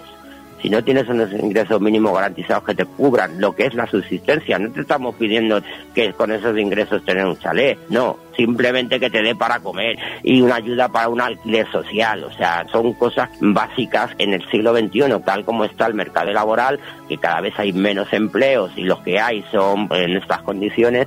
Si queremos romper esta explosión de precariedad, pues tenemos que buscar soluciones y nosotros hablamos de eso y damos charlas, informamos a la gente, no vemos otra solución para salir de la precariedad. También reivindiquéis la cesión de espacios públicos para el autoempleo, transporte gratuito y exención de impuestos municipales. Eso estaba en una tabla reivindicativa, todo eso son cosas necesarias para poder un poco que la gente que estamos más necesitados pues tener más posibilidades de podernos mover y demás. Lógicamente un desempleado si tiene que ir a una entrevista de trabajo y encima se lo tiene que pagar de su bolsillo y no tiene ingresos porque no tiene ni un subsidio, a ver cómo va a hacer una búsqueda activa de empleo es que es de cajón, pero no, los señores estos dicen que piensan y en las administraciones, dicen que no, que un desempleado ¿por qué va a tener un abono de transporte gratuito? Es alucinante, pero es así, nosotros reivindicamos eso, que una persona sin ingresos pues que tenga un abono de transporte gratuito o por lo menos reducido. Que menos. También exigir soluciones para personas que no pueden pagar la vivienda y participación en decisiones en relación con el empleo claro, nos gustaría poder participar. Tal como está el tema, hubo un poco de posibilidades con el Ayuntamiento de Ahora Madrid, que se crearon las mesas estas de los foros locales. Los foros locales algunas cosas han podido conseguir, pero es que había una cantidad de trabas. Generabas una propuesta, primero la tenían que revisar, luego tenían que darle al visto bueno legal del ayuntamiento, luego volvía otra vez al comité que la tenía que examinar y si entraba dentro de un paquete llegaba a pleno al final te vas quemando con tantas trabas administrativas que te vas encontrando. Los de San Blas han conseguido cosas para el barrio, en otros municipios que tenemos constancia también han conseguido que esos foros locales algo El ayuntamiento que tenemos ahora ya se los ha cargado, ya no tenemos ni eso. También demandáis más recursos de los servicios sociales para el apoyo a los desempleados y precarios, ¿no? Claro, si es que no hay apenas ayuda. En Madrid no hay vivienda social. ¿Por qué hay tantos desahucios? ¿Por qué la gente tiene que recurrir a ocupar un piso de banco vacío que los tienen ahí muertos de la risa? Pues porque no hay ayuda, no hay vivienda pública y dicen que hay que construir más, pero oiga señores, si hay un montón de pisos vacíos que lo único que están sirviendo es para especular y crear una burbuja inmobiliaria, vamos a ponernos serios. Esas cosas son reivindicaciones justas de toda la gente que vivimos en la necesidad, no solamente laboral, como también de vivienda o económica, o sea, abarca muchos campos. ¿Qué esperáis, Enrique, del Gobierno de Madrid como ayuntamiento y de la Comunidad de Madrid? Pues estando las tres patas de un mismo banco franquista, pues poco, pero habrá que seguir peleando, porque es lo que nos queda, seguir peleando. El 19 de noviembre tuvisteis una asamblea. ¿Qué destacarías de la misma? ¿A qué acuerdos se llegaron? Ahora que lo dices, me da pie para explicar un poco en lo que estamos metidos ahora también, que junto con otro movimiento que es la marea básica, estamos impulsando que la gente reclame que los subsidios, ayudas, remis y todo lo que se dan a nivel estatal, no solo en Madrid, no cumplen la Carta Social Europea, que España la firmó y en el artículo 13 dice que tienen que garantizar un nivel económico a las personas. Y el Comité Europeo les ha dicho a España y a todos los países que han firmado eso, esos subsidios y ayudas tienen que estar en el umbral de la pobreza. Resulta que el umbral de la pobreza para España, el último publicado, son 710 euros. Y aquí los subsidios son de 430 a nivel estatal, los subsidios del CEPE pues estamos haciendo campaña para que la gente se anime a denunciarlo eso por vía administrativa. Y yo soy una de esas personas que se ha animado a presentar la denuncia y tengo juicio el día 12 de diciembre. Y estamos preparando una campaña, sobre todo en redes, para dar visibilidad a este juicio. Pocos han podido llegar a juicio, entre ellos los míos. Se suelen perder por lo que son las trabas de silencios administrativos y demás. Ya hemos conseguido llevar a algunos a juicio y hay un precedente en Valladolid. El Tribunal Superior de Justicia de Valladolid sentenció que la Junta de Castilla y León tenía que cubrirle a un compañero de su subsidio, que eran 420 hasta los 660 en el momento de la sentencia, porque el umbral de pobreza va fluctuando. Unos años baja, otros sube y el última referencia, ya te digo, son 710. Yo personalmente he denunciado que quiero que mi subsidio cumpla la Carta Social Europea y que por lo menos me paguen 710 euros en el subsidio para poder vivir. Según la estadística, por debajo de 710 euros es que no cubre tus gastos básicos. Enrique, una vivienda de Madrid, ¿cuánto cuesta alquilarla? Una media de alquiler en Madrid, 800 euros. Con eso se dice todo. ¿Cómo va yendo la campaña? ¿Hay seguimiento y respuesta por parte de los interesados y de los que de alguna forma son activistas en este movimiento por respeto a los derechos no ya laborales, sino humanos? Claro, hemos presentado muchas denuncias. Ya te digo que la mayoría se pierden por el trámite burocrático porque hay que estar pendiente de ella, seguirla, que no se te pasen los plazos tenemos por lo menos cuatro, la de Valladolid, dos que la sentencia fue negativa y se ha recurrido al Tribunal Superior de Justicia, las dos de Madrid, y yo que tengo el juicio el día 12 y queremos darle toda la publicidad necesaria y que la gente se entere de que vivimos en una mentira continua, o sea, una estafa, nos están estafando en todo momento, a todas horas. Nos llenan la cabeza que si banderitas de Cataluña, que si banderitas de España, pero luego qué estado de bienestar tenemos en este país. Lo que tenemos es una vergüenza. Las ayudas de comedor te las quitan o te las dan como les da la gana, la de comedor de los críos me refiero. Yo sé de gente que por un cambio de empedramiento se la han cancelado y ha tenido que volver a presentar los papeles. Claro, es que se agarran a cualquier cosa para ahorrar, ahorrar, ahorrar y decir que hacen algo, pero luego realmente no hay una estructura clara de servicios sociales, por lo menos lo que yo conozco aquí en Madrid. Y en las otras comunidades tengo referencia de que incluso se paga menos que aquí en Madrid y también tienen los mismos problemas de que le retienen las remis. O sea, una persona que no tiene para comer, o en Extremadura, que ahora nos hemos enterado que la Junta de Extremadura está embargando las remis a la gente que tiene deudas. Es que por ley es una cosa inembargable y resulta que se las embargan. ¿Qué tomadura de pelo es esta? Hay que estar en movimiento con gente como nosotros, que estamos intentando empujar y ayudar a la gente para que la gente no se calle ante estas injusticias. Yo que vivo en esta situación, me da una rabia que la gente cierre los ojos y diga, ay, Vicencita, que me quede como estoy. Señores, vamos a empujar. Si no empujamos, nos van a seguir toreando y riéndonos en nuestra cara todo el día. Enrique, si alguno o alguna excusante está interesado en contactar con la coordinadora, ¿cómo lo puede hacer? Pues tenemos página de Facebook. Enrique Castro, miembro de la Coordinadora de Personas Desempleadas y Precarias de la Comunidad de Madrid. Gracias por tu participación en la Luna Salida a Tiempo y enhorabuena por estas iniciativas. Muchas gracias. O nos revelamos o nos acaban ya aplastando. No nos queda otra.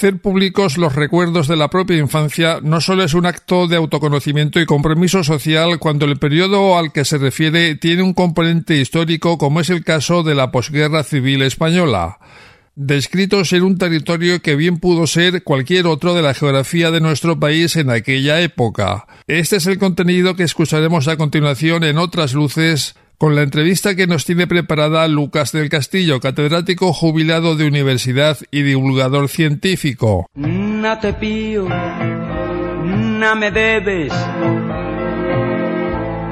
Si fui malo bueno, olvídalo ya, ya me lo ha pagado tu carne morena. No maldigas, paya, que estamos en paz. Buenas tardes, apreciados escuchantes de la Luna Sale a Tiempo. En nuestro espacio Otras Luces vamos a conversar con Carlos Barciela, doctor en Ciencias Económicas por la Universidad Complutense de Madrid, catedrático de Historia e Instituciones Económicas de la Universidad de Alicante y autor de una amplia obra sobre la economía española durante la dictadura franquista. Pero hoy vamos a hablar de sus recuerdos de posguerra, vividos en el barrio de Carabanchel de Madrid, y que ha plasmado en el libro Recuerdos del Madrid de la posguerra, editado por el Servicio de Publicaciones de la Universidad de Alicante. Buenas tardes, Carlos. Muchas gracias. Al leer este libro me encontré con una narración peculiar. Es un libro de memorias de un niño que enlaza sus vivencias con la historia del barrio madrileño de Carabanchel. ¿Por qué enlazar estas dos perspectivas? Porque vivir, y mis primeros años sobre todo, en un barrio como Carabanchel, marcaba. Al principio no te das cuenta cuando eres muy pequeño, no valoras lo que tienes alrededor, lo das como un medio en el que vives con normalidad pero con el tiempo vas apreciando que Carabanchel en aquella época, estoy hablando de los años 50, la segunda mitad de los 50 y la década de los 60, te das cuenta del gran valor que tenía Carabanchel desde un punto de vista patrimonial. Inicialmente yo no sabía que cuando iba al colegio de los marianistas estaba recibiendo clases en lo que había sido el palacio de la Rinaga. Cuando te vas dando cuenta de estas cosas, pues ves esa importancia. Yo creo que mi niñez hubiera sido igual a la de cualquier otro niño de España, exceptuando precisamente ese marco, el marco de lo que todavía era Carabanchel Alto en aquellos años. Después todo cambió. Como he dicho, es un libro de memorias. ¿Hasta qué punto estos recuerdos son asistidos? Poco asistidos. Un segundo libro que he publicado un poco de estas características, que es lo que vivió mi padre durante la guerra civil, está apoyado en fotografías, pero está apoyado también en mis recuerdos sobre las conversaciones que yo mantenía con mi padre sobre la guerra, sobre los comentarios que él me hacía sobre las fotografías puedo decir que tengo muy buena memoria y que se me quedaron grabadas muchas imágenes de lo que era aquel carabanchel. De hecho, hablo muchas veces de algún elemento patrimonial de Carabanchel Alto que cuando yo era niño ya había desaparecido. Son recuerdos que han necesitado de poca asistencia. Obviamente siempre alguna cuestión de documentación relativa a lo mejor a fechas concretas, eso sí que muchas veces lo he tenido que consultar, pero lo que es propiamente las imágenes de aquel carabanchel las he mantenido muy bien en la memoria. Los juegos y las travesuras la invasión de edificaciones, las peleas entre bandas, son la parte más amable del libro. Sí, y ahí está un poco lo que comentábamos antes. En esos aspectos, mi niñez y mi pubertad no fue muy distinta de la que experimentaron otros cientos de miles de niños por muchos lugares de España. De hecho, he recibido bastantes, yo diría que muchos correos electrónicos de lectores anónimos que me han dicho me ha recordado mucho mi niñez, las peripecias que nosotros vivíamos, incluso alguno ha llegado a decirme, ese es el libro que yo hubiera escrito.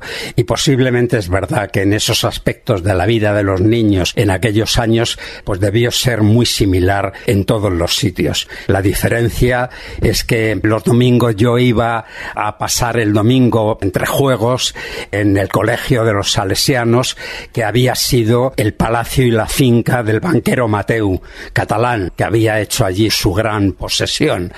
Se mantenía esa gran posesión y el palacio se mantenía con ciertos cambios. Por ejemplo, uno muy notable es que los salesianos procedieron a destruir todas las estatuas que Mateu había puesto por distintos lugares de su finca, entre el arbolado, que representaban figuras mitológicas, desnudos. Eso evidentemente los salesianos lo tiraron todo abajo. Pero se mantenía en esencia tanto lo que era la finca como lo que era el palacio de Mateo. Entonces, en ese sentido, yo creo que, como decía antes, hay una diferencia muy grande en las vivencias. Y sobre todo si cuando eres niño tienes la curiosidad, como era en mi caso, por ver las cosas, por aprenderlas, por saber de dónde venían. Quizá esto mis padres también tuvieron mucha influencia junto a esta parte amable aparece la dureza de la vida en un Madrid, en una España de posguerra. En el libro también aparece la solidaridad. Hay que ser sincero, lo que fue mi niñez y mi pubertad, digamos hasta que yo tuve 16 años, 17, para mí no existían problemas políticos, nunca me planteé problemas políticos. Sin embargo, sí que había también una realidad en el barrio cuya presencia era tremenda, que era la prisión provincial de Carabanchel. Yo recuerdo perfectamente, y lo digo en el libro, cuando se empezó a construir aquella gigantesca prisión, algunos carabancheleros, que yo todavía tuve ocasión de oír esta expresión, veían que se estaba levantando una cárcel de unas dimensiones tales que decían que si esa iba a ser la cárcel de Europa, por su extraordinario tamaño. Lógicamente, la existencia de la cárcel y algunas imágenes que los niños veíamos de la cárcel, por ejemplo, las colas de los familiares que querían visitar a alguno de los presos, que iban con algunos pequeños atillos para llevar comida, llevar algo de provisiones a los presos, cómo esas familias estaban esperando su turno en un bar muy pequeñito que yo recuerdo muy bien, que se llamaba Bar La Mezquita, que estaba justo al lado de la cárcel, veías a aquellas personas esperando, aquellas mujeres vestidas de luto, con los niños, con caras de angustia, no sabiendo si iban a poder ver a sus familiares o no, no sabiendo si iban a poderles dar esa humilde comida que les llevaban o no. Esto evidentemente hacía que fueras viendo otras cosas. Desde luego yo seguía pensando que España era como era y que el régimen era el que era y nada más. Mi conciencia política eh, sobre lo que era la dictadura pues tardó un poquito más, sobre los 18 años, etcétera, en los que me afilié a comisiones. Pero antes no, pues habíamos visto aquella situación como una situación de normalidad. Aunque ya digo, en algunas facetas como la de la cárcel y la gente que iba a la cárcel, pues eso impresionaba. Y la presencia de la cárcel era muy notable. Desde la terraza de mi casa se veía perfectamente la cárcel con aquella cúpula enorme que desgraciadamente han tirado y han arrasado con todo. Yo creo que la cárcel hubiera merecido, por lo menos algunas partes de la cárcel, una conservación, tanto desde el punto de vista arquitectónico como, y esto es aún más importante, de memoria histórica de lo que fue la cárcel de Carabanchel. En este libro pues, se mezclan los recuerdos con reflexiones de madurez de estos mismos recuerdos. Por ejemplo, me viene a la cabeza el miliciano con la camiseta a rayas. Sí, aquella es otra de las cosas que no se olvidan. Aquello procede de una excursión que nos llevaron las monjas del Santo Ángel, mi primer colegio en Carabanchel, por cierto, también el colegio este estaba en uno de los palacios, de los grandes palacios y fincas de Carabanchel Alto. Nos llevaron las monjas a visitar el monumento al Sagrado Corazón y allí en la exposición de fotografías había una de las fotografías que recuerdo que me impactó mucho, estoy como si la viera ahora mismo, de los milicianos fusilando la estatua del Sagrado Corazón.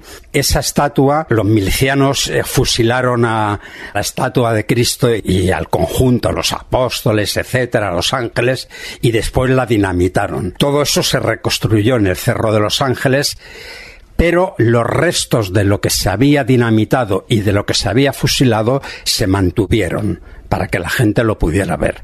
Y yo recuerdo muy bien lo que debía haber sido la cara de Jesús absolutamente agujereada de los disparos. Y entonces, entre los que estaban disparando, se me quedó grabado la imagen de ese miliciano que llevaba una camiseta de rayas que hacía que se distinguiera mucho de los demás. Y eso me llevó muchas veces, cuando niño yo era creyente de esas cosas, a pensar en lo terrible que había sido aquello. Qué brutalidad fusilar a la imagen de Jesucristo. Y qué habría sido de ese señor que había cometido al sacrilegio, seguro que estaría condenado. Me venían todo ese tipo de cosas a la cabeza. Aquella experiencia, desde luego, fue muy inadecuada, yo creo que para los niños como nosotros. Recuerdo muy bien que también había allí un cura en lo que era la iglesia que estaba dentro del cerro, al lado precisamente de los restos de las primeras esculturas, un cura terrible, con voz poderosa que te atemorizaban con sus discursos sobre el infierno, una experiencia muy poco adecuada para niños y entonces posiblemente tendría siete años o una cosa así y recuerdo aquello con amargura, todo aquel entorno, todas las historias que nos contaban, muy triste, una experiencia verdaderamente amarga. Yo creo que a un niño de siete años hay que llevarle a ver cosas divertidas. Enlazando quizás con esto, también en el libro aparecen los abusos. Evidentemente, nunca he tenido interés en dar a conocer, obviamente apoyo todas las denuncias que se están haciendo y que se han hecho que son muy pocas en relación a lo que ha sido la realidad de los abusos dentro de la Iglesia, pero el que no haya querido buscar hacer público estas cosas sí que las he hecho públicas en el libro. Creo que era de absoluta justicia. Igual que considero que los marianistas nos dieron una buena educación, no nos intentaban adoctrinar nunca Yo no recuerdo nunca haber cantado ni el cara al sol ni ninguna otra cosa de este tipo, ni ver retratos en las aulas de Franco ni de José Antonio, jamás, como pasaba en otros colegios.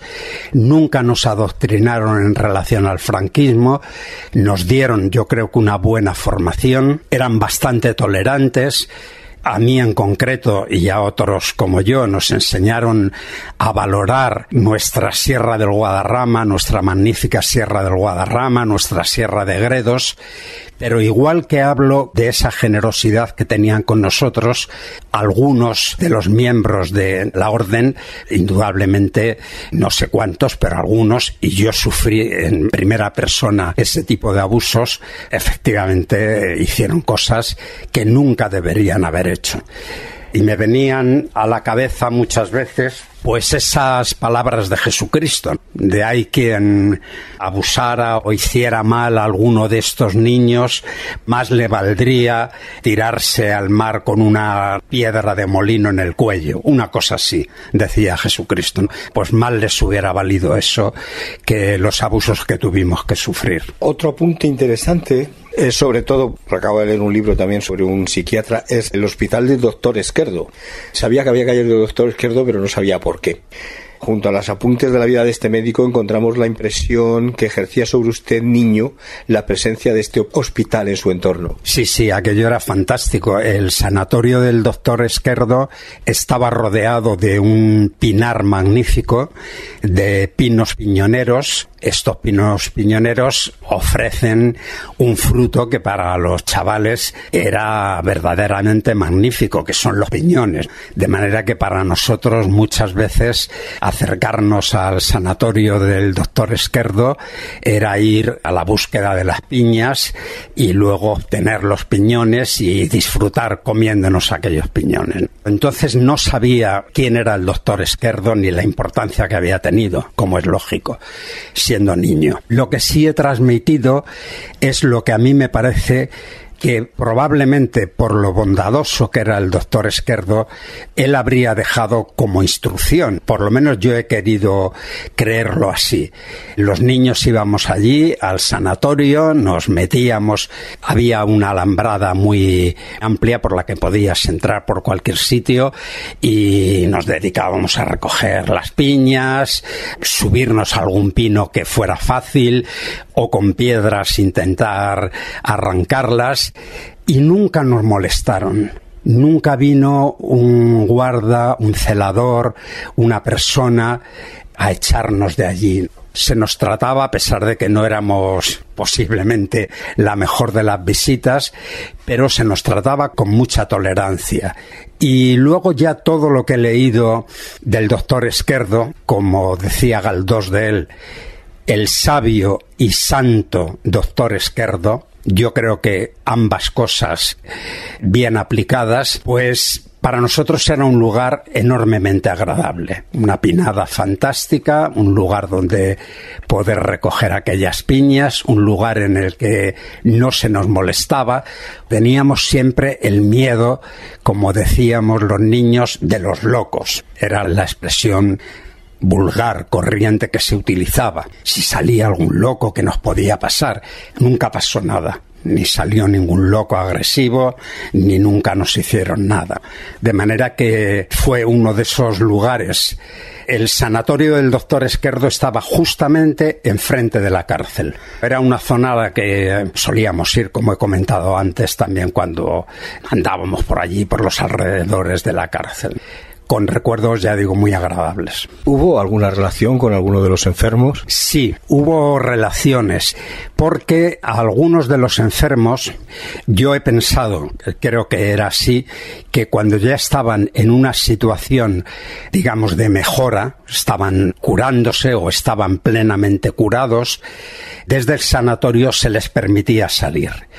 Y desde el sanatorio del doctor Esquerdo, por la carreterita que va de Carabanchel a Aravaca, no hay mucha distancia entre el sanatorio del doctor Esquerdo y el pueblo de Carabanchel. Pongamos un kilómetro y medio, cosas así.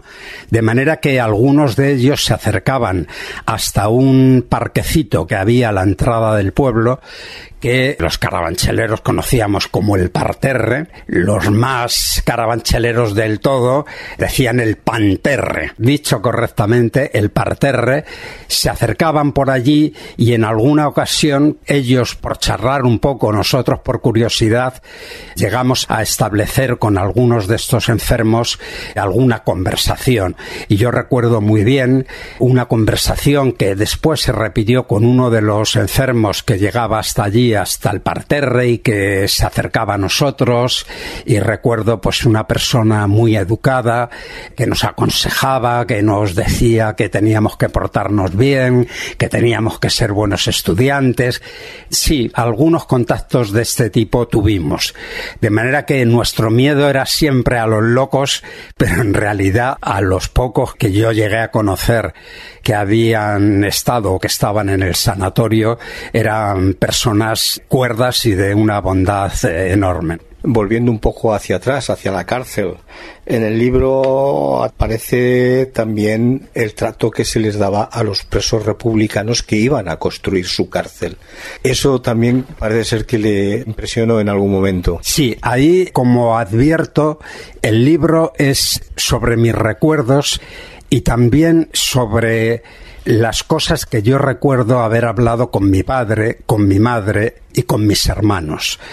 Yo tuve la fortuna de criarme en una familia numerosa, éramos seis hermanos, tres hermanos mayores que yo, uno nacido en el 39 y otro en el 40, y esos recuerdos, lo comento así en el libro, esos recuerdos de los presos republicanos que iban desde lo que había sido reformatorio, el reformatorio de Santa Rita, que se había convertido en prisión, después de la guerra, iban desde la prisión de Santa Rita hasta el lugar donde se estaba construyendo la cárcel.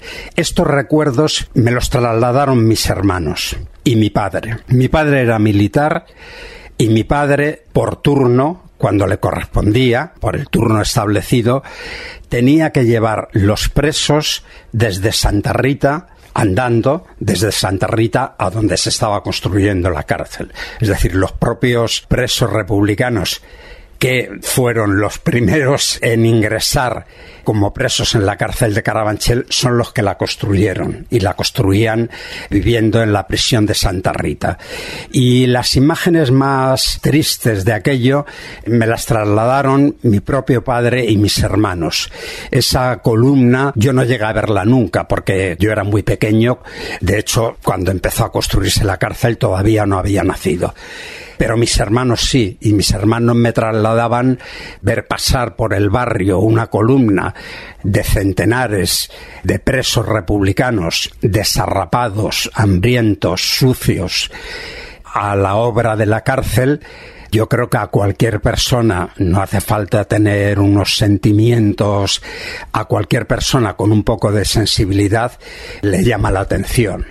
Y mis hermanos me contaban la tristeza de esa columna de presos, como viendo pasar la columna posiblemente había algunos familiares que intentaban ver a su marido, a su padre, a un hijo, intentar tener algún contacto con él, aunque fuera visual, pues algo de lo que en mi casa yo oí hablar.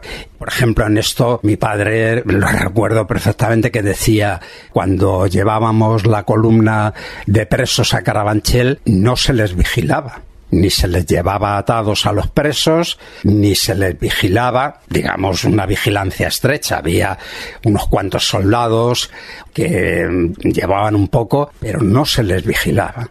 Y mi padre decía, ¿a dónde se iban a escapar? Se podían escapar de la cárcel de Santa Rita, pero España era una cárcel. ¿A dónde iban a ir? No tenían a dónde ir, no hacía falta vigilarles. Yo he sacado a relucir algunos de los temas que se han tratado en el libro, algunas de las experiencias, pero queda mucho en el aire. El castillo fantasma de San Pierre, por ejemplo, o alguna otra cosa. ¿Quieres referir algo fuera de lo que hemos glosado? Hablando de, por ejemplo, de esto del Chateau Saint Pierre, como comento en el libro, a pesar de mis hermanos mayores, los dos, sobre todo el segundo, que se llamaba Roberto y que era muy carabanchelero, y muy madrileño, conocía muy bien todo Carabanchel y todo Madrid, todos los rincones, pateaba todo Madrid, a pesar de nuestro intento y nuestro esfuerzo por saber del famoso Chateau Saint-Pierre, pues nunca llegamos a saber realmente dónde estuvo.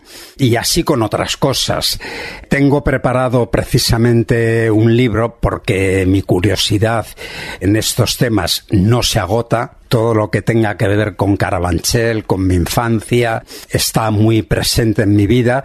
Decía que tengo acabado ya un libro y creo que se podrá publicar pronto sobre los banqueros y los hombres de negocio catalanes que construyeron sus fincas de recreo y sus palacios en Carabanchel. Es fascinante. El libro yo se lo he pasado ya a tres catedráticos de historia económica de universidades catalanas y se han quedado verdaderamente maravillados. Dicen, no sabíamos nada de esto. Conocían a esas familias porque eran familias de grandes financieros, pero ignoraban completamente que estos grandes financieros catalanes, me estoy refiriendo al banquero Girona, al banquero Ceriola, al marqués de Remisa, antes he hablado de Mateu también, construyeron palacios y fincas de recreo en Carabanchel y dieron su impronta al barrio. De manera que sí quedan cosas por contar y desde luego ya digo que mi curiosidad sobre esto es infinita y creo que seguiré mientras pueda investigando y escribiendo sobre estas cosas. Este último libro, ya digo, estoy muy contento por la opinión que han manifestado estos compañeros míos y revela también otra faceta importante de lo que fue aquel carabanchel residencial tan distinto del que soy. Muchas gracias. Veo que sigues escribiendo libros. Creo que hay que comentar uno que has escrito sobre Franco. De eso quizás podamos hablar en otra ocasión. Muchas gracias, Carlos, por esta entrevista que ha sido también muy emotiva para mí porque yo también soy de Carabanchel. Muchas gracias a vosotros, de verdad, aunque me emociona un poco, pero siempre me resulta muy agradable hablar de mi barrio. Hemos estado con Carlos Barciela, catedrático emérito de la Universidad de Alicante, que nos ha descubierto sus recuerdos de infancia en el Madrid de la posguerra, y en concreto en el popular barrio de Carabanchel. Carlos Barcia ha publicado varios libros, el más reciente Con Franco vivimos mejor, pompa y circunstancia de 40 años de dictadura, que ha sido publicado por la editorial Los Libros de la Catarata y que espero nos presente en una próxima emisión. Esperamos haber atraído su atención y esperamos tenerlos de nuevo en nuestra próxima emisión. Apreciados escuchantes, buenas tardes. No te quiero, no me quieras. Si tú me lo diste, yo no te pedí. No me eches en cara que todo lo perdiste. También a tu vera yo todo lo perdí. Bien pagar.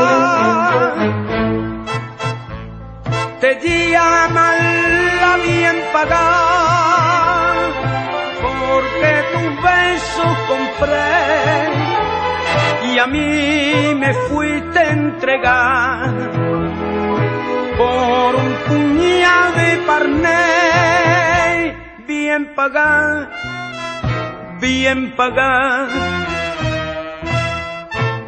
bien pagado usted mujer.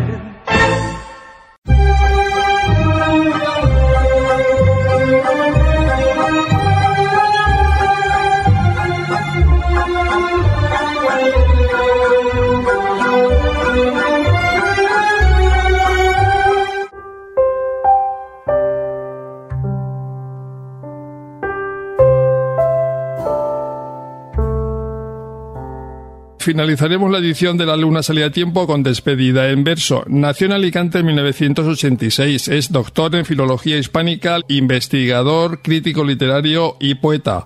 Como poeta ha recibido varios premios. Buenas tardes, Manuel Valero Gómez. Hola, buenas tardes a los amigos de Radio Clara y a ti, Enrique. De todas las actividades que he mencionado anteriormente, ¿con cuál te sientes más identificado? Depende de la situación del momento, pero está claro que la investigación y la literatura pues son los dos campos que más ocupan mi tiempo, digamos, o mi interés. ¿Cómo despertó en ti el interés por la poesía? Pues imagino que como todos por la lectura y a partir de ahí pues una serie de probaturas o inquietudes que en uno se despiertan. Me imagino que lo difícil no es comenzar a escribir sino seguir en esa tarea. Te iba a preguntar por tu concepto de poesía. Sé que es complejo, pero en todo caso, ¿qué supone para ti la poesía? Imagino que un pequeño pueblo en armas para luchar contra la soledad, imagino que una trinchera desde la cual plantearse las cuestiones de otra manera y compartir una serie de inquietudes con ternura, claro. Si habláramos ahora de los atributos esenciales del poeta, en tu caso, ¿habría que destacar quizá la introspección? En mi caso no creo mucho en esa esencialidad ni que los poetas tengan unos atributos predestinados o previos a la literatura, a la historia, etcétera. Si por introspección podemos entender reflexión y cuestionamiento de algunas verdades precisamente esenciales que están dadas por sentado, como es el objeto de prohibido fijar carteles, que en sí es una vuelta de tuerca a ese cartel, a ese dogma que nos encontramos en las tapias de las ciudades y que apenas cuestionamos, pues extrapolamos esa idea a la propia idea de escribir o de la poesía, de la lectura de la poesía, pues en ese caso podríamos decir que ese es un planteamiento idóneo para mí. ¿Debería tener el lector o el escuchante de poesía alguna actitud especial ante el fenómeno poético o no? Pues no lo sé, porque tampoco sé si existe, ¿no? Enrique, sabrás que hoy día nos encontramos ante ese oxímoron, esa paradoja de que haya más escritores de poesía o poetas que lectores de poesía, pienso yo. Entonces, a partir de esa premisa, pues no sé yo hasta qué punto, imagino que sí, es una exageración, pero sí que hay lectores y no sabría yo si tienen que estar alerta. Si hablamos ahora, Manuel, de poetas preferidos o preferentes, me atrevo a anticipar uno de ellos, Francisco Alonso Ruiz. Pues me alegra que cites al poeta de Alicante, que fue un pilar fundamental en mi formación, no solo literaria, también existe otra serie de nombres que podemos citar y que invito al lector a que lea mis humildes textos poéticos y pueda conjugar un humilde abecedario particular literario. ¿Te atraen más los poetas actuales que los antepasados, los clásicos, o no es así? Pues francamente es a la inversa, aunque no tengo una preferencia o cronológica o biológica, no es el objeto de la elección de mis lecturas. Tengo una selección de contemporáneos, efectivamente, y no me muestro con desengaño a algunos autores, por ejemplo, de los siglos de oro, por decir una referencia. Si hablamos ahora de las características de tu poesía, podemos destacar que tienes un alejamiento de las modas, de lo más actual en cuanto a difusión y la cuestión social está presente en tu poesía. Sí, la cuestión social en cuanto lo entendemos o la etiqueta o la clasificación por la cual nos lo han hecho entender, podríamos decir que sí, pero humildemente pienso que los planteamientos en ese sentido pueden considerarse radicalmente históricos y superarse a una concepción esencial que enfrenta, por ejemplo, una poesía comprometida, descomprometida, una poesía pura e impura. En ese sentido, en cuanto a las modas, tampoco sabría muy bien qué responder, porque procuro no escribirme a ellas, pues tampoco sabría yo responder por dónde van las modas. Quizá, Manuel, haya algún excusante que se pregunte, pero ¿cuál es el proceso creativo de Manuel Valero? ¿Qué habría que destacar en este apartado? A la hora de plantear la producción literaria, la producción ideológica de los textos, pues uno se enfrenta, en este caso en poesía, a la fabricación de una representación, una construcción histórica donde un sujeto va a figurar en la página. A partir de esta cuestión, pues uno tiene o procura tener la lección de plantear las cosas, su discurso textual, teniendo en cuenta una serie de premisas como la historicidad de los sentimientos o las condiciones de vida, condiciones de existencia creo que podrían ser dos buenas premisas para partir de esa concepción. Anteriormente has hecho referencia al libro Prohibido fijar carteles, editado por UNED en 2021, que es el último tuyo. ¿Qué diferencia hay entre este último poemario y los anteriores? Pienso que es una apuesta más arriesgada, con un tipo de lenguaje que da un paso hacia adelante a la hora de definir algunas cuestiones, también en la disposición que conjuga esta expresividad con una disposición que la crítica ha calificado de reminiscencias vanguardistas Y en fin, me parece que engloba o es una apuesta madura en tanto en cuanto asume una idea metafórica o como concepto de libro que se va desgranando. Por mi parte estoy satisfecho, no sé si lo habré hecho con éxito, pero sí que recorre algunas premisas, de ahí la imagen general, prohibido fijar carteles, que se va desgranando mediante la lectura y que tiene claramente una reflexión metaliteraria. Manuel, a nuestros invitados e invitadas les proponemos que elijan un poema de su creación para que nos lo reciten en la entrevista. En tu caso, ¿cuál has seleccionado? He elegido el Chicago, que es un poema perteneciente a Hijos del Cometa Halley, que fue publicado en el año 17 mereció el decimoquinto Premio Internacional de Poesía Martín García Ramos y está publicado por la editorial Difácil. Y el Chicago, que está dedicado a Ángeles Mora y a Juan Carlos Rodríguez, cuenta una historia que muchos de nuestros oyentes pues seguro que conocen mejor que yo mismo.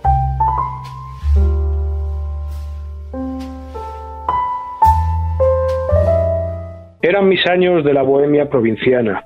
Por entonces la vida fue tan miserable como ahora, acaso más vaporosa y entregada al vicio de la superchería. Te conocí en los arrabales de Reina Victoria, en aquel café nuevo a donde la tertulia trasladaron. Las paredes eran color ocre, la literatura breve, y los sueños se escribían en libros de tapas desgastadas.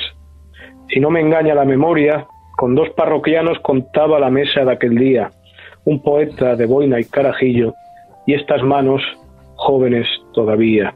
Llegaste tarde con la voz rota por culpa del tabaco y con tu bigote cernudiano de los años veinte, como quien a empujones habla. Farfullas sobre física, farfullas sobre Albéniz y Piazzolla, ¿recuerdas? Pertenecías al colectivo 70, aquellos muchachos asamblearios que la transición sufrieron entre los grises, las guerrillas y la trastienda franquista, de aquellas cervezas, de aquel salario que muerde en el silencio, Guardo la impresión confusa e inquietante de un poema olvidado, las calles recién regadas de asfalto, los otoños sin nombre, las avenidas roncas, el pretil, la jofaina, la radio y la guardilla.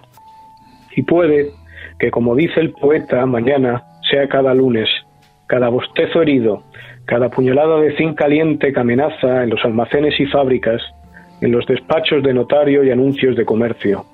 Hoy, año 14 del milenio nuevo, Julio, para más señas, han bajado los índices bursátiles, los dividendos y sus plusvalías, han rugido los pulmones de un niño, sus cuerpos desmembrados y sus manos cortadas, ha cerrado la banca como de costumbre al caer la noche, y he visto tu rostro nuevamente.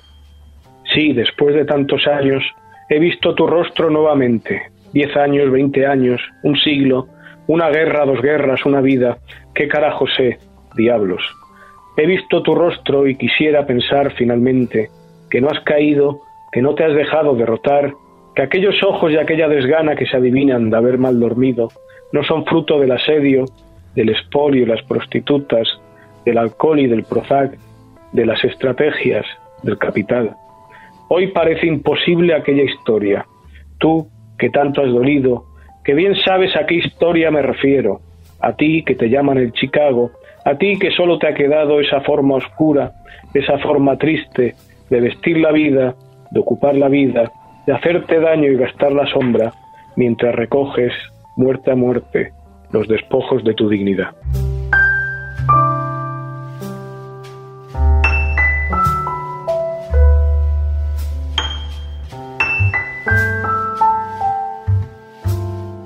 Como profesor universitario que eres, ¿cómo crees tú que percibe el alumnado el fenómeno poético? Pues no creo que de manera muy distanciada que al resto o a la mayor parte de los interesados o el público poético, ¿no? el lector poético en general. En todo caso, influidos por el sello comercial o la prescripción comercial, y a partir de ahí imagino que se gestionará o, se creará un gusto lector en ellos. Finalmente, Manuel, se está acabando el año 2023. Me gustaría conocer tus proyectos poéticos para el año venidero, 2024. Tengo un poemario inédito que ojalá fuera posible publicarlo el año que viene. Algunas publicaciones en cuanto a lo académico y es posible que tenga la suerte de aparecer en alguna antología o alguna recopilación que se está fraguando. Esos son los puntales del año que se presenta, más alguna presentación de prohibido fijar carteles que aún queda como será en Granada y espero que en Murcia. Manuel Valero Gómez, poeta, gracias por tu participación en La Luna Salía a Tiempo. Gracias a vosotros. Un abrazo.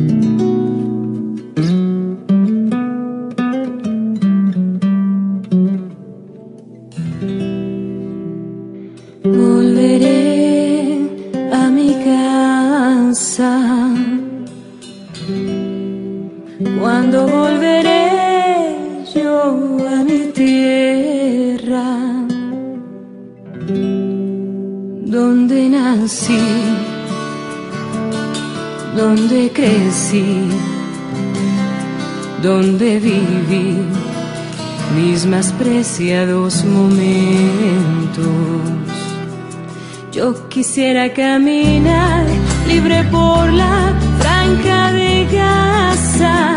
Yo quisiera ir a rezar a la mezquita de Al-Aqsa. Yo quisiera visitar mi familia y mi hogar. Yo quisiera contemplar las calles de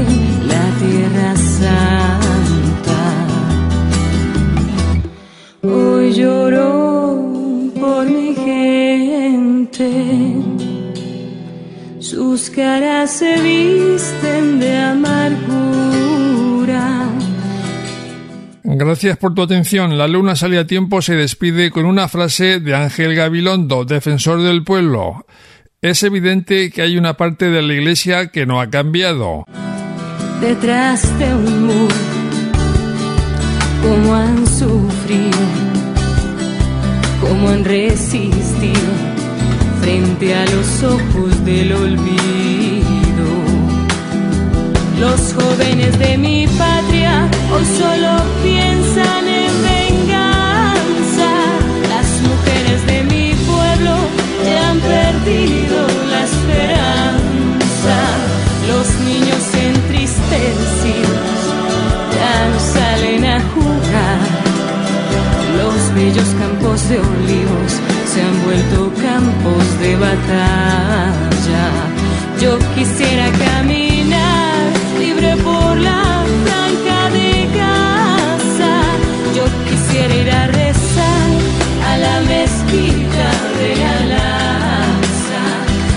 quisiera visitar mi familia y mi hogar. Yo quisiera contemplar las calles de la tierra